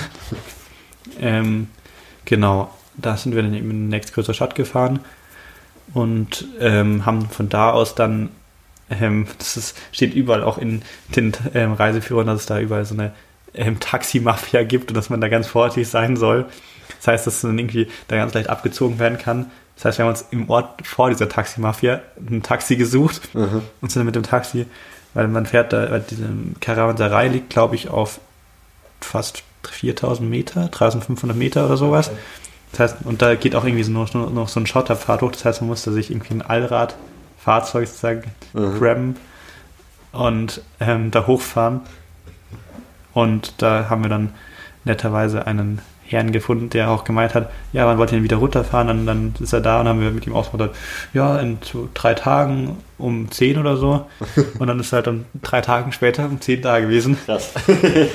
ähm, genau, und oben bei der Karawanserei kann man dann auch schlafen in Jurten, mhm. was ziemlich cool ist. Also es gibt halt irgendwie, glaube ich, zwei Camps, die das sind, mit jeweils irgendwie drei, äh, acht, neun Jurten und jeweils halt vier Plätzen oder so oder fünf Plätzen. Mhm. Und wir haben dann eben da in so einer Jurte geschlafen. Das war, also haben dann da geschlafen, haben da angekommen und ähm, das kostet auch nicht mehr als irgendwie so ein billiges Hostel, aber es ist halt echt in Anführungszeichen ein Premium-Hotel, man irgendwie eine krasse Decke hat, entwarm und es ist irgendwie auch ein Ofen in dem Zelt drin mhm. und man kriegt auch abends, man kann, man könnte theoretisch abends, mittags und morgens ähm, Frühstück, ähm, Essen bekommen. Ja. Wir haben jetzt dann nur abends und morgens gehabt, weil mittags haben, hat sie uns dann ein Lunchpaket gemacht, weil wir von da aus dann Wanderungen gemacht haben. Mhm. Das heißt, sie haben so ein Ei, also alles mögliche, Apfel, Ei, Kekse, Brot und so weiter gemacht. Wirklich sehr lieb, die Frau da ja. gewesen. Und das war auch gutes Essen, ne? war dann irgendwie so eintopfmäßig und genau. Ähm, also die Karawanserei an sich ist gar nicht so spannend. Also das was ist, ist das? Da stehen ein paar Jurten rum, wo man übernachten kann? Genau, kann, stehen ein paar Jurten rum, wo man ja. übernachten kann. Halt irgendwie zwei feste Häuser, wo halt diese Familien, die das vermieten, drin wohnen ja. und irgendwie die Küche drin ist. Ähm, und halt so schaut quasi eigentlich aus wie so ein altes Kloster. Ähm, so ein bisschen verfallen, mhm. aber es ist eigentlich quasi eine, äh, keine Ruine, aber es ist schon noch, glaube ich, dicht. Aber es ist eigentlich ein altes Gebäude, was halt einfach nicht mehr genutzt wird. Das, das, ist das Touristen-Highlight. Genau, das, das Touristen-Highlight. ähm, und es kostet auch irgendwie Eintritt, irgendwie, ich glaube, fast 4 Euro oder so. Mhm. Und das ist auch irgendwie, die eine Familie von denen, die es vermietet, ähm, ist auch noch das gleichzeitig dafür zuständig, dass das, dieser Eintritt abkassiert wird. Mhm. Und das ist wirklich, da, da ist wirklich auch Publikumsverkehr. Da gibt, da kommen schon ein paar Mal am Tag auch so Busse hoch und so weiter okay. und bringen halt irgendwie so Reisegruppen hoch. Wir haben auch da irgendwie eine ach, da haben wir sogar auch noch Deutsche getroffen, eine deutsche Studentengruppe, die irgendwie Geografie studiert haben mhm. und da irgendwelche Gesteinsformationen angeschaut haben. Die sind da auch irgendwie gewesen für einen Tag und haben da irgendwelche Sachen angeschaut und ähm, genau, und da sind wir dann eben die einen, waren da glaube ich drei Nächte fast. Ja, drei Nächte. Ähm, und haben dann und haben dort eben Wanderungen gemacht mhm. und Fotos gemacht und so weiter. Genau. Okay. Und da war ich nicht so spannend, weil ich eher, eher da war wirklich Urlaub einfach da oben rumgehangen und im Zelt gelegen, gelesen. Ja. Genau, und es gibt auch keinen Strom da oben. Also es gibt, es gibt ein paar Stunden am Tag keinen Strom oder für die Küche, ähm, dass sie halt irgendwie äh, mit Generator, dann müssen sie halt den Strom produzieren, weil da auch keine Stromleitung hochgelegt wird. Ähm, aber genau, generell ist alles ziemlich abgefahren. In Kirgistan gibt es den europäischen Stecker überall, also diesen, den man aus Deutschland kennt, diese ja. zweipolig. Ähm, den gibt es überall. Das ist ein bisschen absurd. Gut, ja. ähm, genau, aber da oben gab es eben keinen Strom. Das ja. heißt, dann wurde irgendwann auch das, der Akku leer und so weiter. Und dann ist man einfach nur noch rumgehangen und gelesen und hat geschlafen. Genau, und dann sind wir am dritten Tag eben von dem ähm, von, von dem netten Taxifahrer wieder abgeholt worden morgens um 10. Der hat uns dann noch ein Frühstück mitgebracht. das war voll abgefahren. Ja, genau. Und der hat uns dann eben mit runter in die nächste größere Stadt wieder genommen. Und da haben wir dann das erste Mal, wir wollten unbedingt mal mit dem Bus fahren. Jetzt haben wir uns dann einen Bus gesucht, der nach Bischkek gefahren ist. Ähm, oder lass mich lügen. Ja, doch, nach Bischkek gefahren ist. Ähm, genau, und mit dem sind wir dann eigentlich quasi nach Bischkek, also in die Hauptstadt gefahren, an, in einem Zug. Hat dann irgendwie, ich glaube, so was wie 50 Cent gekostet oder so. Und das waren schon sind, sind das so, so Reisebusse oder so normale wie ja, Linienbusse? das sind so, schauen quasi aus wie so ähm, alte Schulbusse okay. in, aus den USA, die man kennt, so diese Schulbusse, aber halt nicht in Gelb, sondern ja. ein bisschen verfallene. Also so alte Linienbusse müssten es ja, okay. sein. Ähm, genau, und mit dem sind wir nach Bischkek gefahren. Genau, und da hatten wir uns dann schon so ein Hostel jetzt mal rausgesucht. Mhm. Das hieß irgendwie Backpackers Hostel Bischkek mhm. oder sowas. Weil, also Bischkek ist dann schon groß, sage ich jetzt mal. Da kommt man auch nicht so leicht zu Fuß durch die Gegend. Dann kann man, dann fährt man auch mit Linienbussen. Da gibt es ja auch ein Linienbussystem in Bischkek. Ähm, genau, da sind wir dann irgendwie nachmittags angekommen und sind dann eigentlich nur noch im Hostel gewesen und haben da ein bisschen was eingekauft. Und da waren wir dann sogar wirklich essen jeden Tag. Wir waren da jeden Tag in einem sehr, es sieht, sieht echt sehr fein aus mit, mit Tischdecke und, und, und echten Servierten und so weiter und, ja. und einer Karte und so weiter. Und es kostet halt, wir haben jeden Abend für fünf Leute zusammen mit Vorspeise, Nachspeise und Hauptgang irgendwie, ich glaube, 20 Euro oder sowas gezahlt. Ja. Also es ist schon eher günstig. Ja. Ähm, genau. Und haben dann da eben jeden Abend gegessen und dann am nächsten Tag hatte einer von Aber es gibt trotzdem immer nur Fleisch. Ja, es gibt, und, äh, es, gibt immer nur, es gibt immer nur irgendwas mit Fleisch. Also, und ähm, was in den Restaurants noch speziell war, es gibt überall ist Ketchup und Mayo drüber, drüber, drüber gespritzt quasi. Es ist überall so ein paar Spuren Ketchup Mayo drüber gespritzt, was ein bisschen seltsam ist. Und ähm, es gab da sogar irgendwas Vegetarisches, glaube ich mal. Es gab irgendwie sowas, Gemüseeintopf oder sowas. Ja ähm, aber ansonsten Fleisch mit, ja. mit, mit mehr Fleisch und noch mehr Fleisch. und rohe Zwiebeln. Und rohe Zwiebeln, ja. nee, da gab es sogar, da gab's sogar echt dann auch Gemüse, da gab es auch einen Salat und so weiter. Das ist ziemlich abgefahren gewesen. Genau, und dann ansonsten haben wir am nächsten Tag haben wir uns die Stadt ein bisschen angeschaut. Also Bischkek hat echt mal, es ist eine Anführungszeichen schöne Planstadt, weil da gibt es halt nicht sehr viele Denkmäler und, und irgendwelche Statuen und riesige Plätze und so weiter und waren dann auch mal shoppen im, im ähm, größten Kaufhaus des Landes, mhm. was unserer Meinung nach eigentlich ein riesiges Kaufhaus ist von gefälschten Waren. ähm, das ist irgendwie, das ist glaube ich dann acht- oder neunstöckig oder sowas. Mhm. Und in jedem Stockwerk ist ein anderes Metier von Händlern. Also unten sind irgendwie die Uhrenhändler, dann mhm. kommen, dann kommen die Fernseher, dann kommen die Kleidungsleute, dann kommen die Foto, Fotosachen und so weiter. Ja.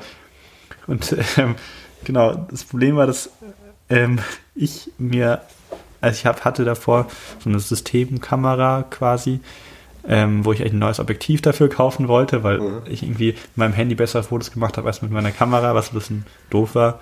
Ähm, und habe dann geschaut, ob es da vielleicht, ich würde, hätte ja sogar ein gefälschtes Objektiv genommen oder sowas, aber mhm. es gab einfach keins. Ähm, interessanterweise, es hätte eins gegeben, irgendwie für, für 900 Euro oder was umgerechnet sogar also auch ein originales. Mhm. Das war irgendwie so ein seriöser Laden. Auf einmal, das war zwischen diesen ganzen gefälschten Sachen, war auf einmal so ein seriöser Laden, wo man wirklich echte Sachen kaufen konnte. Und im Keller war ein echter Samsung-Laden, wo originale Samsung-Geräte verkauft okay. wurden. ähm, Also konnte auch echt, hätte auch für, ich glaube, ich schätze mal irgendwie 100 Euro weniger fast als in Deutschland, aber so die neuen S8 oder was auch immer kaufen können. Ja. Halt ein bisschen mit kirgisischen Schriftzeichen drauf, aber genau, und dann habe ich da eben seltsamerweise in diesem Laden auch eine bessere, einfach eine gute Kamera gefunden für weniger als das Objektiv gekostet hätte. Das heißt, ich habe mir einfach eine neue Kamera gekauft diesem Laden, was ein bisschen absurd ist. Weil die Währung auch irgendwie deutlich ähm, mehr, wie ist das, höhere Anzahl hat an, also ich habe jetzt, glaube ich, fast 800, nee, 700 Euro oder so habe ich dafür ausgegeben. Mhm. Aber man muss dann halt alles erstmal mit dem Automaten holen. Ja. also hast du drei Millionen abgehoben. ich, habe ich glaube, ich habe 16.000, ich habe hab 24.000 abgehoben. Ja. und habe dann irgendwie, das ist auch ein sehr seltsames Gefühl, wenn man mit irgendwie so wirklich Zentimeter, voll, wirklich die ganzen Taschen voller Geld langläuft. Und ich muss noch irgendwie zu drei verschiedenen Bankautomaten gehen, weil irgendwie das Limit von den Bankautomaten irgendwie bei 10.000 ist oder sowas. Ja. Das heißt, sind dann zu zwei verschiedenen oder drei verschiedenen Bankautomaten gegangen ähm, und haben dann da nach eben Geld gesucht. und dann habe ich, haben wir eben diese Kamera ausgiebig getestet und so weiter und dann habe ich diese Kamera gekauft. Ja, da hätte, hätte, ich schon auch ein bisschen Angst auf irgendeinem so Laden, ja. wo ich mal so, keine Ahnung, wenn ja. du in Deutschland nach einer, irgendwie nach einem Monat feststellst, dass sie kaputt ist, ja. so, dann brauchst du nicht zu dem Laden gehen und fragen, ob er Garantie hat. Ja, eben. Nee, äh, das ist, jetzt, ich habe auch deswegen irgendwie, ich bin mir nicht so sicher, ob die nicht irgendwo geklaut wurde mal oder so. Ja. Deswegen will ich die auch nicht registrieren irgendwo. nicht, dass dann irgendwie rauskommt, dass sie geklaut ist und ich die da zurückgeben muss. Also wenn, wenn, wenn jemand eine, eine, eine Canon, verwendet, Canon 5D Mark II vermisst, kann sich mal melden. Wenn sie in Kirgisistan geklaut wurde. ja. Ja, nee, aber... Mit Objektiv oder ohne die Kamera? Also die Kamera an sich hatte ich ohne Objektiv gekauft ja. und haben wir dann noch ähm, nochmal ein Original sogar, ähm, noch ein, so, so ein Pancake-Objektiv dazu ja. gekauft. Für irgendwie nochmal 150 Euro oder 100 Euro. Okay, also wenn man viele Kameras kaufen will, wird es sich lohnen, Flugticket nach äh, Kirgisistan. Es ist auch nicht teuer, das Flugticket. Also wir haben insgesamt haben wir für die zwei Wochen in Kirgisistan pro Person, glaube ich, 150 Euro ausgegeben. Und wir waren jeden Abend irgendwo essen, haben ja. eigentlich immer irgendwo nicht in schlechtesten Hotels geschlafen und so weiter. Also man kommt da schon ganz gut weg, billig. Und ich glaube, der Flug hat irgendwie, ich glaube, 100 Euro gekostet oder sowas. Also, Was? ja. Krass. Also, das ist schon also quasi One-Way, weil, one way, ja, genau, weil wir dann weitergeflogen sind. Ja, ja aber trotzdem ja, kann ich mich nicht beschweren. Und das ist nicht so eine Hyperklasse, sondern das ist halt auch ein S7 Air, das ist jetzt schon eher, sind irgendwie in Kooperation mit der Lufthansa und so weiter, ja. sind Star Airlines. Ja.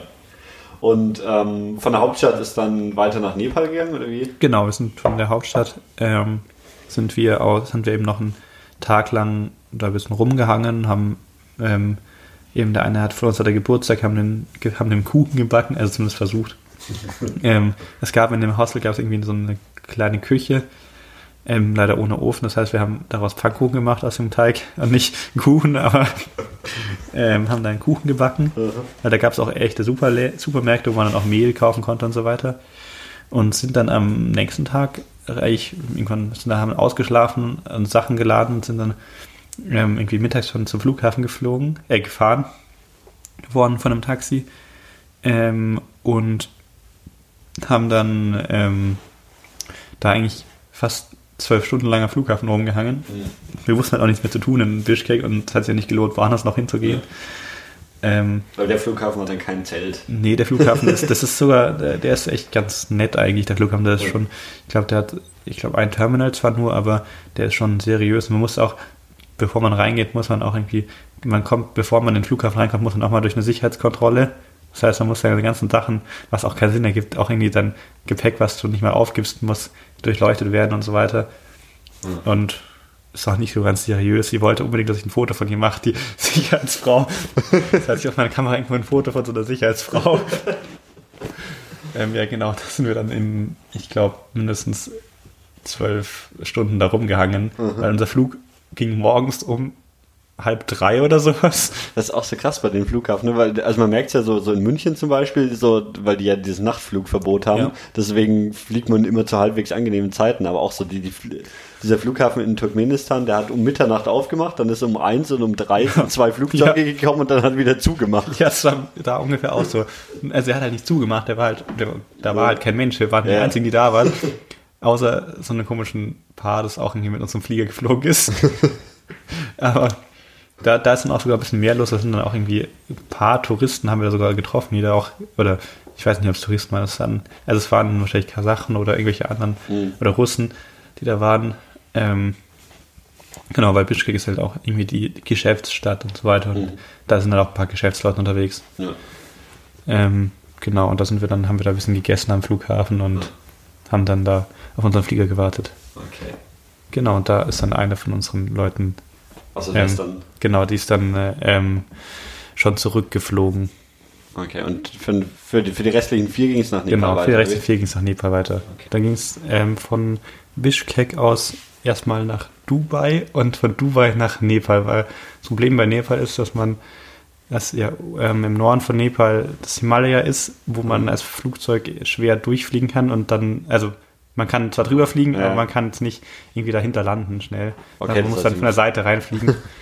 ähm, deswegen sind wir dann über Dubai geflogen mit ähm, Fly Dubai, was eine ganz seltsame Fluglinie ist, weil es irgendwie so vergleichbar ist mit Ryan eher mhm. von der Qualität, von, von, vom Service ich glaub, her. Ich glaube, das ist auch eine billige Airline ja, genau, von irgendeinem teureren. Ne? Also die, die gehören, ich weiß gar nicht, irgendwo, Emirates ja, oder genau, sowas. irgend sowas. Ja.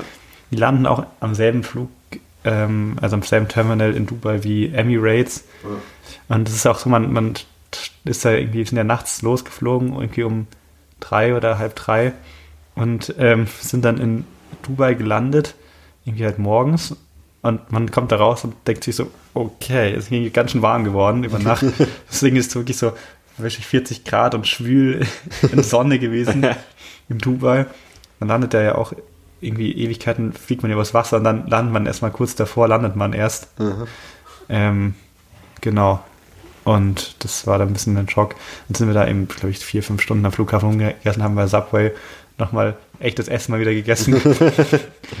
das ist wahrscheinlich auch ein krasser Unterschied, wenn man so ja, aus, aus, aus Kirgisistan kommt, wo irgendwie der eine Flughafen Zelt ist und dann ja. Dubai ankommt. Ja, das war auch echt mal wieder angenehm, irgendwo in der Zivilisation, Anführungszeichen zu sein. Also es ist jetzt hart gesagt, aber es ist schon ja. ganz angenehm gewesen und haben dann da bei Subway was gegessen, auch was für einen Flug mitgenommen, weil wir Angst hatten. Aber Fly Dubai gibt es eben, das sind irgendwie, glaube ich, schon fünf, sechs Stunden gewesen, der Flug. Mhm. Und da gab es auch nichts zu trinken und nichts zu essen. und ähm, das war eben, der nächste Flug war eben auch von Fly Dubai und wir hatten ein bisschen Schiss, dass da wieder so ist, was mhm. auch so war. Aber ich hatte mir netterweise ein Subway mitgenommen, irgendwie was vom mhm. Subway mitgenommen und auch was zu trinken mitgenommen. das heißt, da waren wir verpflegt. Ja. Genau. Ähm, und dann sind wir eben von Dubai nach Kathmandu geflogen. Mhm.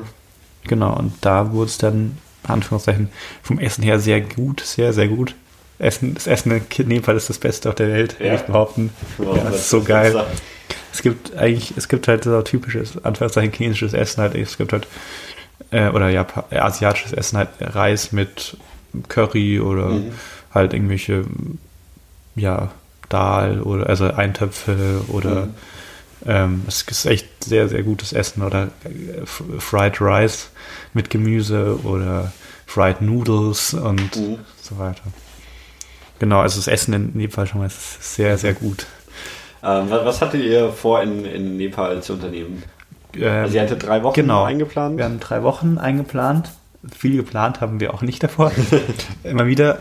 Ähm, aber genau, wir hatten geplant, eben weil einer von uns ähm, musste nach acht Tagen ungefähr, musste er gehen schon, weil er noch von seiner alten Arbeitsstelle musste er noch irgendwie, musste er irgendwie zurück und noch irgendwas machen für, den Bund, für die Bundestagswahl. Ähm, der ist eben quasi zum Wählen zurückgeflogen. ähm, und deswegen hatten wir vor, das irgendwie in der Nähe von Kathmandu zu bleiben, erstmal die Woche wieder da ist, mhm. ähm, damit wir eben nicht irgendwie krass zurückfahren müssen oder so. Ja. Ähm, und haben dann eben die Woche über waren wir quasi Kathmandu und Umgebung haben die erkundigt, erkundet und dann haben wir eben die restlichen zwei Wochen haben wir dann spontan beschlossen, wandern zu gehen. ähm, und eben der, die vierte Person, die noch dabei war, ist eben schon echt nach zwei, drei Tagen in Kathmandu, hat er sich eben mit einem Freund aus Deutschland getroffen. Mhm. Das hatten sie irgendwie schon ganz lange geplant. Irgendwie sind die eben dann den Annapurna Circuit Trail gegangen, was mhm. eben ein, so, so ein Rundgang ist, der im Reiseführer mit, ich glaube, 23 oder 24 Tagen eingeschrieben ist. Ähm, aber ähm, die sind dann letztendlich waren sie kürzer unterwegs, aber mhm. genau. Aber hatte, hattet ihr dann schon auch so komplette Werkausrüstung dabei? Ja, also wir hatten, wir hatten, ähm, jeder hatte Wanderschuhe dabei. Ja. Und mehr braucht man jetzt auch nicht wirklich. Weil, Kommt drauf an, wie hoch man halt laufen ja, will oder genau, wie, wie lang man unterwegs genau, sein will. Aber, ja. aber jetzt nichts. Also ja. wir hatten halt schon warme Sachen auch dabei und so weiter. Das heißt, es war alles irgendwie machbar da. Und das heißt genau, wir sind in Kathmandu gelandet und ähm, hatten uns da auch schon von Kirgisistan aus ein Hostel gebucht, sogar auf irgendwie wie es Hostel World.com, mhm. was auch immer. Ja. Ähm, genau, und haben uns da im, dann so einem netten Bed and Breakfast eingemietet, ähm, was echt ganz angenehm war. Wird kam es auch nur so vor, weil es immer was anderes weiß. ähm, aber da waren wir, ich glaube, wir hatten da wirklich sieben Nächte, waren wir da in dem Hostel oder acht Nächte sogar ähm, und haben da eben immer gefrühstückt im Hostel und ähm, mhm. abends waren wir dann irgendwo anders beim Essen. Mhm. Weil, ja, hauptsächlich halt einfach in der Stadt. Genau, in der Stadt unterwegs. Also wir waren ähm, am Anfang äh, haben wir eben die Stadt ein bisschen erkundigt am ersten Tag. Ähm, waren, ähm, weil genau, es gibt halt in Kathmandu ist halt das Touristenviertel Tamil, wo quasi alles Touristische stattfindet, mhm. wo halt irgendwie ein Hotel neben dem anderen ist und ein, eine Bar oder Restaurant neben dem mhm. nächsten. So eng auf eng. Und haben dann eben am ersten Tag haben wir gleich den Durbar Square ähm, erkundet. Das in Nepal ist besonders, weil war ja 2015, glaube ich, ein schweres Erdbeben, wo viele Gebäude äh, zerstört wurden oder teilweise zerstört wurden. Und ähm, deswegen gibt es eben in Nepal teilweise an alten oder an öffentlichen Gebäuden teilweise so ein Ampelsystem. Ähm, heißt, rot darf man gar nicht reingehen, Einsturzgefahr. Gelb ähm, nur mit irgendwie Schutzausrüstung, also Helm und noch was. Mhm. Und grün ist kein Problem. Genau, und der Durbar Square. Die markieren ja quasi einfach alle bestehenden Gebäude. Oder? Genau, also sie markieren die wichtigen, sag ich jetzt mal, Gebäude der Stadt. Mhm. Jetzt mittlerweile haben wir nicht mehr so viele Ampelsysteme gesehen, aber es war eben nach dem Erdbeben wurden eben ähm, viele von den Gebäuden, die in der Stadt, also, also Ämter und so weiter, mhm. äh, mit dem ähm, mit dem Ampelsystem bezeichnet, damit man auch als, als Einwohner von Nepal ähm, irgendwie weiß, ja. ja. da kann man jetzt un, ohne ähm, Gefahr reingehen oder nicht. Okay. Genau, und dann haben wir eben den Durbar Square am ersten Tag angeschaut. Das ist quasi ein großer Platz, wo ich glaube, es müssten sowas wie 20 bis 30 Tempel ähm, ähm, anliegen, sozusagen, da irgendwie an dem Platz dran sind.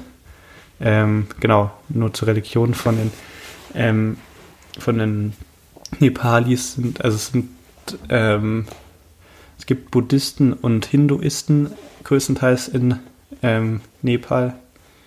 Ähm, genau, und das ist ein besonderer Nepal ist auch, ich weiß nicht genau, wie es in anderen Ländern ist, aber in Nepal ist einfach sowas, ähm, die auch teilweise sogar dieselben Städte nutzen, also auch dieselben mhm. ähm, Gebetsstätten nutzen oder teilweise in irgendeinem Tempel von den ähm, Buddhisten auch irgendwie ein Schrein von den Hinduisten mit drin ist und andersrum ist auch mhm. irgendwie was von den Buddhisten bei den Hinduisten dabei ist. Das heißt, alles ein bisschen so ein Mischmasch. Ja. Genau. Und da gab es dann auch einen Tempel, ich weiß nicht mehr genau, wie er hieß, aber da wohnt eine Göttin drinnen anscheinend. Ähm, die haben wir leider nicht gesehen, weil die irgendwie nur einmal am Tag rauskommt. Und es ist anscheinend so, dass das, das da, ich glaube, ich weiß nicht mal in welchem Rhythmus, entweder jährlich oder alle paar Jahre wird da eben ein neues Mädchen durch irgendeine Zeremonie oder durch irgendein Auswahlverfahren festgelegt, die dann eben die Göttin ist. Okay. Das ist eben so ein neunjähriges bis zehnjähriges Mädchen, das da eben in diesem Tempel wohnt mhm. und da auch irgendwie umsorgt wird. Und ähm, genau, man darf da drin auch kein, kein Foto machen, weil man von der Göttin kein Foto machen darf. Ähm, Aber habt ihr sie getroffen? Nee, haben sie nicht getroffen, nee. leider. Also man, wir waren, man munkelt, wir hätten sie vielleicht sich hinten hinter den Fenstern im ersten Stock vielleicht bewegen sehen habt, aber wir sind uns nicht so ganz sicher. Ähm, genau. Und dann, was auch ziemlich abgefahren war, sind wir halt ein bisschen rumgelaufen, sind dann da in so einen Innenhof gegangen. Oh Gott, hä, warum steht hier so, so ein riesiges, so ein halboffen, also so ein, es schaut aus wie ein Festzelt, wo halt die Wände fehlen. Mhm. Ähm, war irgendwie aufgebaut, zwei gegenüber und in der Mitte war so ein Podest oder so. Und da war krass viel los, da haben sich irgendwie Leute reingedrängt. Und haben uns dann rausgefunden, dass es irgendwie eins der größten ähm, Festivals in ähm, äh, Nepal das findet nur irgendwie alle sieben Jahre statt oder sowas. Mhm. Das ist irgendwie was ganz Besonderes, weil da irgendwie der Teufel oder irgendwie irgendein böser Gott wird von einem guten Gott irgendwie ausgetrieben und es ist dann eben so ein, so ein, Schauspiel mit Tanz und Musik und so mhm. weiter. Und ähm, das Ereignis ist ein großes Staatsereignis quasi. Ähm, und da war dann auch, das war auch so absurd, weil es war ziemlich, war wirklich auch dann professionell so aufgezogen, mit, bisschen, mit so ein bisschen Sicherheitsleuten und so weiter. Ähm, und die ganzen Nepalais wurden zum Rand gedrängt und so weiter und irgendwie weg von der Tür und so weiter, weil nicht danach haben wir rausgefunden, danach kommt nicht, nicht der Premierminister ist und nicht auch noch gekommen. Okay. Ähm, und wir durften halt rumlaufen, wie wir wollten. Das heißt, wir saßen dann irgendwie neben der Tür irgendwie und dann ist halt mhm. ein paar, ist halt irgendwann der Premierminister. Es sind zuerst so, wo ich sagen war klar erkennbar, dass das irgendwelche Sicherheitsleute vom, vom, vom Präsidenten sind, die ja. da irgendwie lang gehen, auch irgendwie, mit Headset in den Ohren und so weiter. Ja. So, so wie man es halt auch aus den USA kennt mit dem Secret Service quasi. Ja. Das hat sie, hat sie erst die Lage äh, gecheckt und so weiter. Ähm, genau, und dann hat es da auch ultra heiß, weil dann, dann haben wir irgendwie nicht mehr, also sozusagen der Vorkampf zwischen den äh, zwischen dem guten Gott und dem bösen Gott hat schon stattgefunden und der Premierminister war noch nicht da. Und das wurde dann irgendwann zu heiß und wir hatten irgendwie Hunger und so weiter und sind irgendwann rausgegangen, weil es uns irgendwann so blöd wurde. Also was war da für ein Kampf oder was? Es ist halt so ein ritueller Kampf, sag ich mal. Es war jetzt kein wirklich kein wirklicher Aber Kampf. Es waren so zwei Personen. Genau, es waren so zwei Personen, die, die so einen Showkampf quasi gegeneinander okay. gemacht haben mit aufwendigen Kostümen, mhm. mit riesigen Masken ja. und auch die teilweise mit Schmuck, den dann immer noch Gehilfen immer nach, nach sozusagen, es waren immer so einminütige Kämpfe oder eigentlich waren es, glaube ich, Tänze größtenteils, mhm. ähm, die dann immer abgenommen wurden, weil sie so schwer waren. Und genau. Und anscheinend haben wir auch danach im Reiseführer gelesen, ist auch so, dass diese Kämpfer oder Tänzer, weil das so krass anstrengend ist, weil dieses ähm, Kostüm ist irgendwie 80 bis 90 Kilo schwer, was man da so mit sich rumträgt. Und man muss damit halt tanzen. dass die irgendwie davor irgendwie Aufputschmittel bekommen, damit die es überhaupt durchhalten. Ähm, genau. Und okay. dann haben sie ihm getanzt und das war jetzt nicht so groß spannend eigentlich. Das Nützige war eigentlich nur, dass wir, dass halt wirklich so ein Staatsakt ja. war und wir halt irgendwie mitten rumgelaufen sind. genau, und dann sind wir eben rausgegangen und haben dann eben auf so einer Dachterrasse Mittag gegessen. Mhm. Ähm, Curry mit Reis, mhm. was sehr geil war. Ähm, und haben dann eben von da aus beobachtet, wie dann irgendwann der Präsident vorgefahren ist und auch immer wieder so Militär rumgestanden ist und so weiter, da mhm. Sicherheit zu gewährleisten. Genau. Und dann sind wir da wieder im Nachmittag langsam zurück zum Hostel getrottet und haben dann, dann da, genau, da haben wir abends ein bisschen Fernsehen geschaut. Da kam nicht BBC rein. also wir haben ein bisschen BBC geschaut abends und dann haben dann irgendwas gegessen und genau. Ist, ist äh, Kathmandu eigentlich eine, also ich meine, es ist ja schon eine relativ große Stadt, ne? Ja. Ähm, ist es dann auch so, so eine extrem chaotische Stadt, wie man es jetzt ja. zum Beispiel aus, aus Indien kennt ja, ja, oder doch, so? Es, es, ist nicht so sehr, also ich würde niemals nach Indien fahren aus diesem Grund, nachdem ich schon in Nepal war. ähm, aber es ist schon Chaos, sag ich mal, vor allem beim Verkehr.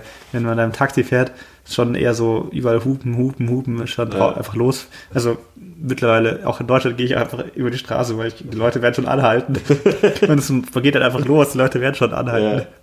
Ähm, genau. Also ich habe nie einen, irgendeinen Unfall gesehen. Ja. Obwohl, in Kirgisistan habe ich ganz vergessen zu erwähnen, einen wunderschönen Unfall, also nicht wunderschönen Unfall gesehen, aber das war echt sauer absurd. Das war eine komplett gerade Straße und links so eine Böschelroute und dann war da auf einmal ein LKW, der unten, also der irgendwie anscheinend gerade erst abgeschützt ist, irgendwie so ein LKW, der einfach so an diesem Hang lag mhm. und dann waren irgendwie zwei, drei LKWs, die versucht haben, den wieder hochzuziehen. das war eigentlich schon auch bisschen absurd das ist irgendwie so, naja, irgendwie ist, hat er vermutlich versucht, irgendeinem Schlag doch auszuweichen. Ja. ja. genau, aber in Kathmandu zumindest ist es echt sehr chaotisch und sehr, auch, auch staubig. Da sind auch, die Großteil der Menschen sind auch mit so ähm, Atemmasken rumgelaufen, damit die nicht so viel Staub einatmen, aber wo es eigentlich gar nichts bringt. Also die sind anscheinend nach einer halben Stunde, anscheinend haben wir im Internet gelesen, sind die durch. Mhm. Also es nutzt eigentlich eher so, so einen Placebo-Effekt. Ja. Aber genau, das, wir hatten dann leider keine Atemmasken, hatten ein bisschen Husten manchmal, aber genau, das heißt ein bisschen chaotisch. Am nächsten Tag, ich meine, da sind wahrscheinlich auch deutlich mehr äh, Touristen unterwegs ja, dann als Ja, voll. Es ist sehr, also es ist echt eines der Backpacker Länder, so nach Australien, Neuseeland und Indien, irgendwie schon Nepal so ein Top-Ziel. Ja. Und das sind schon sehr viele Touristen. Also sieht man auch an, ich meine, dieses, dieses Touristenviertel ist echt schon relativ groß. Ist wahrscheinlich schon, wahrscheinlich im Durchmesser würde ich schätzen, schon so zwei Kilometer mhm. groß oder so. Also es ist schon ordentlich groß. Aber da kommt man dann mit Englisch halbwegs Ja, genau, man kommt in, in Nepal kommt man eigentlich relativ gut mit Englisch durch. Was auch ganz daran liegt, dass, das haben wir danach irgendwann später erfahren, dass ähm, in Nepal der normale Unterricht in der Schule größtenteils auf Englisch ist. Mhm. Das heißt, die Kinder lernen in der Schule, ähm, also die lernen halt Mathe, aber halt auf Englisch. Ja. Und so werden die ganz gut ähm, damit in Berührung, kommen die mit ganz gut in Berührung. Ja. Auch weil es war ja früher englische Kolonie. Ähm, und es ist auch jetzt halt noch so, dass, dass diese Eliteeinheit vom englischen Militär, also die äh, Gurk, Burk, äh, Gurkhas ähm, aus Nepal kommen. Das sind so, ähm, ich glaube, es heißt offiziell Schattenkrieger, ähm, die eben ganz leise und dafür ganz schnell irgendwie zuschlagen können oder so. Und die werden jedes Jahr in, in Nepal eben ausgesucht von den Dörfern mhm. in der Gurkha-Region. Okay. Das ist eine Region in Nepal. Genau. Dann waren wir am nächsten Tag, waren wir dann noch, haben wir noch den, den, den den Svaya ähm, Moment, ich muss kurz den richtigen Namen nachschauen, aber auf jeden Fall den, beim Affentempel in Kathmandu. Ähm, das ist ein sowohl hinduistisch als auch buddhistisch genutztes Heiligtum mhm. auf einem äh, so einem Hügel obendrauf, ähm, der aber ähm, genau Svayab, Svayambunat anscheinend, ähm, sagt mir die Karte. Ähm, das ist, und der heißt Affentempel, weil da halt Affen leben, mhm. ähm, die einfach frei rumlaufen. Ähm, genau, man muss auch immer ein bisschen vorsichtig sein, weil die dann halt auch manchmal ganz gern irgendwie zugreifen bei irgendwelchen Sachen, die man so mit sich trägt. ähm, genau, das ist uns fast, fast passiert, als wir ihn versucht haben zu fotografieren, dass er irgendwann wütend geworden hat, sind Zähne gefletscht. er, er mal weggegangen. Genau, und das ist man da eben hochgelaufen, wir haben uns ein bisschen verlaufen zuerst in der Stadt. Ähm, aber da haben wir es endlich hochgefunden. Wie, wie ist man in der, in der Stadt selber unterwegs? Gibt es also, da öffentlichen Nahverkehr oder auch wieder mm, Laufen und Taxis? Also, nee, ich glaube öffentlichen Nahverkehr. Es gibt irgendwie Busse, aber man ist halt, die Busse stehen im Stau. Also ähm, man ist entweder zu Fuß unterwegs oder halt mit Taxis. Ja. Genau. Und dann sind wir wieder hochgegangen und haben das angeschaut und so weiter. Und dann sind wir wieder runtergelaufen und sind mit dem Taxi dann zurück zu unserem Hostel gefahren. Und mhm. Und die waren quasi die, die ganze Woche in dem gleichen Hostel? genau, wir waren die ganze Woche im gleichen Hostel ja. und haben halt von da aus quasi Tagesausflüge immer gemacht. Ja. Ähm, genau, und dann waren wir einmal an einem Tag, waren wir dann noch in, es gibt um, im, im Kathmandu-Tal, das ist sozusagen die touristische Gegend quasi in, in Nepal, außerhalb den Wandergegenden, aber wenn man jetzt nicht unbedingt wandern will, ist das Kathmandu-Tal das Ziel der Wahl. Ähm, da gibt es eben drei ehemalige Kaiserstädte, nämlich Patan, ähm, äh, Kathmandu und ähm, Bhaktapur, genau. Das sind eben drei ehemalige Kaiserstädte, mhm. die eben dann auch eine historische Altstadt haben. Und die haben wir eben dann jeweils an einem, also Durbar Square ist eben einer von diesen jeweiligen, da ist auch der ehemalige Kaiserpalast dran. Ähm, genau, das ist in Kathmandu selber. Und Patan ist mittlerweile fast schon eingemeindet in Kathmandu. Das ist eigentlich quasi eine Vorstadt. Ähm, da musste man dann jeweils noch ein bisschen Eintritt zahlen, um das anzuschauen. Das sind dann auch, ich glaube, es ist, müsste UNESCO-Weltkulturerbe auch sein, diese beiden Kaiserstädte. Mhm. Und das sind dann, dann, einfach halt so, so, so traditionelle, genau, traditionelle Städte, oder? Ja, also teilweise sind es halt eben einfach normale Häuser, aber mhm. das sind auch oftmals irgendwelche Kaisertempel, äh, Kaiserpaläste und, ja. und auch Tempel und so weiter. Also oftmals irgendwie mit, auch aus Holz, ziemlich viel Holzschnitzereien und so weiter, aus Holz teilweise gebaut. Das ist echt sehr erstaunlich. Und genau. Also, also sind bei den Erdbeben dann anscheinend auch nicht kaputt. Doch, also es sind schon viel kaputt gegangen. Es liegt auch oftmals noch Schutt rum und so weiter und auch ja. riesige Tafeln und so weiter. Das sozusagen, früher war es nämlich irgendwie, glaube ich, 4 Dollar der Eintritt kostet, mittlerweile kostet er 8 Dollar, eben wegen dem Erdbeben und das eben Geld hat zum Wiederaufbau. Aber es wird eben auch, das hab ich, haben wir auch festgestellt, es wurde irgendwie durch das, das irgendwie das deutsche Außenministerium irgendwie beteiligt oder mhm. beim, bei der Finanzierung. Ähm, die haben da auch irgendwie Projekte da laufen zur Finanzierung.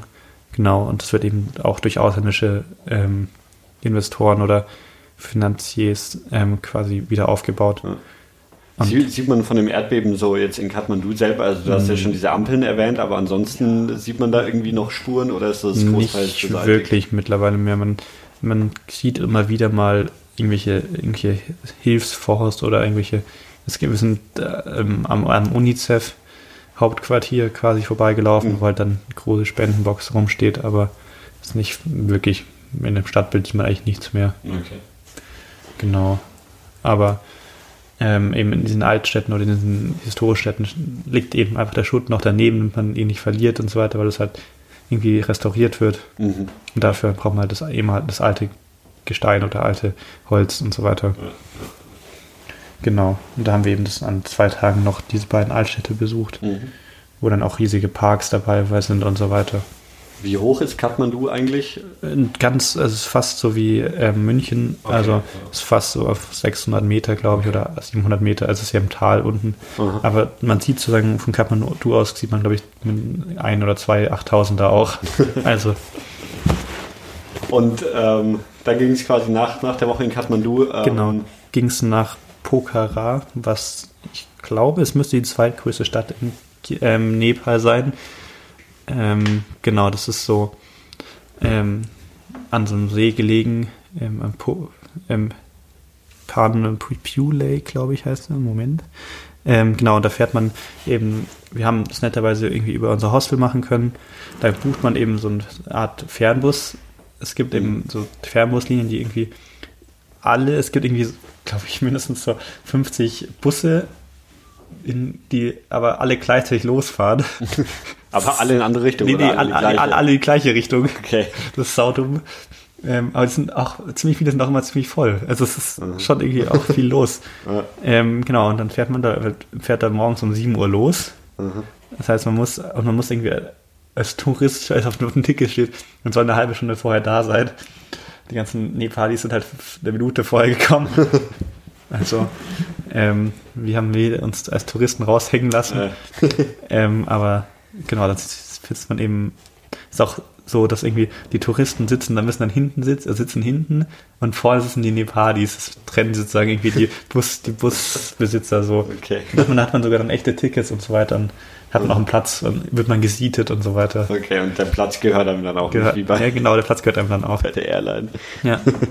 genau, aber es ist halt teilweise, einmal hatten wir einen Bus, der war man hatte eine Klimaanlage und das andere Mal hatten wir keine Klimaanlage. Das ist ein bisschen unangenehm dann. weil das Fenster kannst du halt auch nicht gescheit aufmachen, weil es so staubig ist, ja. dass du nicht mehr gescheit atmen kannst. genau. Und dann sind wir eben nach Pokhara den Tag über gefahren. Wir hatten schon Horrorgeschichten gehört von diesen Bussen, weil der vierte, der eben schon vorher ähm, zum Wandern gegangen ist, der hat, ja. die waren irgendwie auch morgens um 7 Uhr losgefahren, aber sind dann irgendwie waren abends um neun noch nicht da und sind dann irgendwie Ewigkeiten herumge rumgetingelt, aber bei uns ging es einigermaßen schnell. Also schnell ist auch übertrieben, das ist gleich eine Strecke von 200 Kilometern und man ja. braucht dafür so neun Stunden oder so. ähm, genau, und man hält da immer wieder an so Raststätten, wo dann wirklich so buffetartig auch Essen ist, für, das ist halt darauf ausgeht, dass dann die Busse da halten und dann schnell oh. essen und wieder wegfahren. Okay. Das heißt, dann das sind wirklich riesige Platten mit auch Burgern und was auch immer. und ist, ist das quasi bei der Busfahrt dabei oder? Nee, nee, das, das musst du extra, extra kaufen, genau. kaufen, genau. Okay. Du kannst natürlich auch Brotzeit mitnehmen, aber ja. das macht man nicht. Also man kann überall Chips kaufen, also so die typischen europäischen ja. Chips, irgendwie Lays oder was auch immer, ja. gibt es überall in Massen. aber und witzigerweise, es gibt überall Gurken in Nepal. Auf der Reise ist immer so ein Snack. Es gibt überall eine Viertelgurke und dann wird immer so eine scharfe Paste drauf gestrichen und dann kann man das so, kriegt man das teilweise sogar durchs, ähm, wenn, der Stau, wenn der Bus im Stau steht, kommen Leute ans Fenster und wollen dir so eine Gurke verkaufen. das ist voll witzig. Das schmeckt auch sau gut. Das hat ja ziemlich viele Gurken gegessen. Ja, genau. Und dann sind wir in Pokhara gewesen. Am ähm, Pure Lake, ja, Pure Lake heißt er, oder Pure Lake. Ähm, das ist eigentlich eine kleine, äh, wahrscheinlich, wahrscheinlich eine Million Einwohner ungefähr. Also, Klein. ja, also, ich waren es eher 500.000, aber es ist halt schon, äh, wir haben gehört, wenn Leute so Aussteiger, es gibt ja oftmals so Geschichten ja. von irgendwelchen Leuten, die da hängen bleiben irgendwie, dann sind das die Leute, die da in Pokhara hängen bleiben, weil die, das ist halt einfach wirklich entspannt im Gegensatz zu, mhm. zu Kathmandu. Das ist halt alles da ruhig und man kann auch mal auf der Straße gehen und ohne Angst haben, dass man gleich stirbt. und es ist auch nicht so, es ist auch nicht so staubig und so weiter. Es ist halt alles ja. Tage ruhig und am See gelegen und ähm, genau. Und da haben wir dann eben im, in dem weltberühmten Kiwis Backpackers Hostel geschlafen, ähm, was irgendwie so auf australisches Hippie oder australisches mhm. schickimicki Hipster, ich gehe jetzt mal nach Australien, gemacht ist. ähm, wo dann auch irgendwie jeden Tag ein neues Frühstück gibt. Anscheinend mhm. war da nur eine Nacht. Und sind am nächsten Tag dann eigentlich schon ähm, quasi losgewandert. Genau. Dann, also ist das dann immer noch so, so niedrig gelegen? Also oder? ich glaube, Pokhara müsste auf 1000 Meter oder 1200 okay. Meter liegen ungefähr. Also mhm. ein bisschen höher als Kathmandu, jetzt aber nicht okay. massiv. Ja. Und dann für, fürs Wandern, hattet ihr euch schon irgendwie eine Route rausgesucht oder gibt es da ähm, so feste genau. Trails, die man irgendwie also wir haben, geht?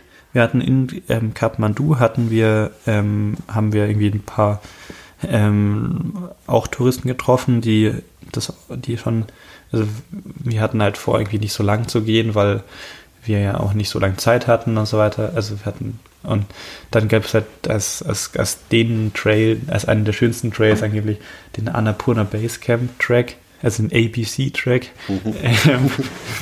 Und da haben wir eben mit ein paar Leuten im Hostel gequatscht, was die so zu erzählen hatten und so weiter. Und dann haben wir uns dafür entschieden, den zu machen. Und das ist halt wie ein gut ausgebauter, Anführungszeichen, Wanderweg. Mhm. Ähm, das ist eben, das, es gibt in ähm, Nepal, glaube ich, ich glaube, es gibt zwei oder drei Nationalparks, ähm, die dann auch, wo man auch Eintritt zahlen muss, mhm. um eben dazu, ähm, dazu, also rein zu dürfen und ja. man muss, dafür braucht man eben so einen ähm, Entry Pass und eine Tim's Card, ähm, was eine Tracking Information Services Card ist, was insgesamt zusammen, glaube ich, 40 Dollar kostet oder so. Die muss man pro Person quasi Genau, muss man pro Person mhm. kaufen. Und man muss eben auch angeben, wie lange man unterwegs ist und mhm. was man macht und so weiter. Und das muss man dann entweder in Kathmandu im Office machen oder in äh, Pokhara, wo es gibt auch noch ein zweites Office. Mhm. Und die haben es dann in Pokhara gemacht. Kurz vor, äh, kurz vor Schluss, um, ich glaube, das Ding hat um Viertel vor fünf zugemacht und wir sind um fünf dahin gegangen, als wir angekommen sind. Und die waren ein bisschen genervt von uns, aber genau, muss dann auch ein Passbild abgeben und so weiter. Mhm. Ähm, das kann man aber auch da machen. Okay.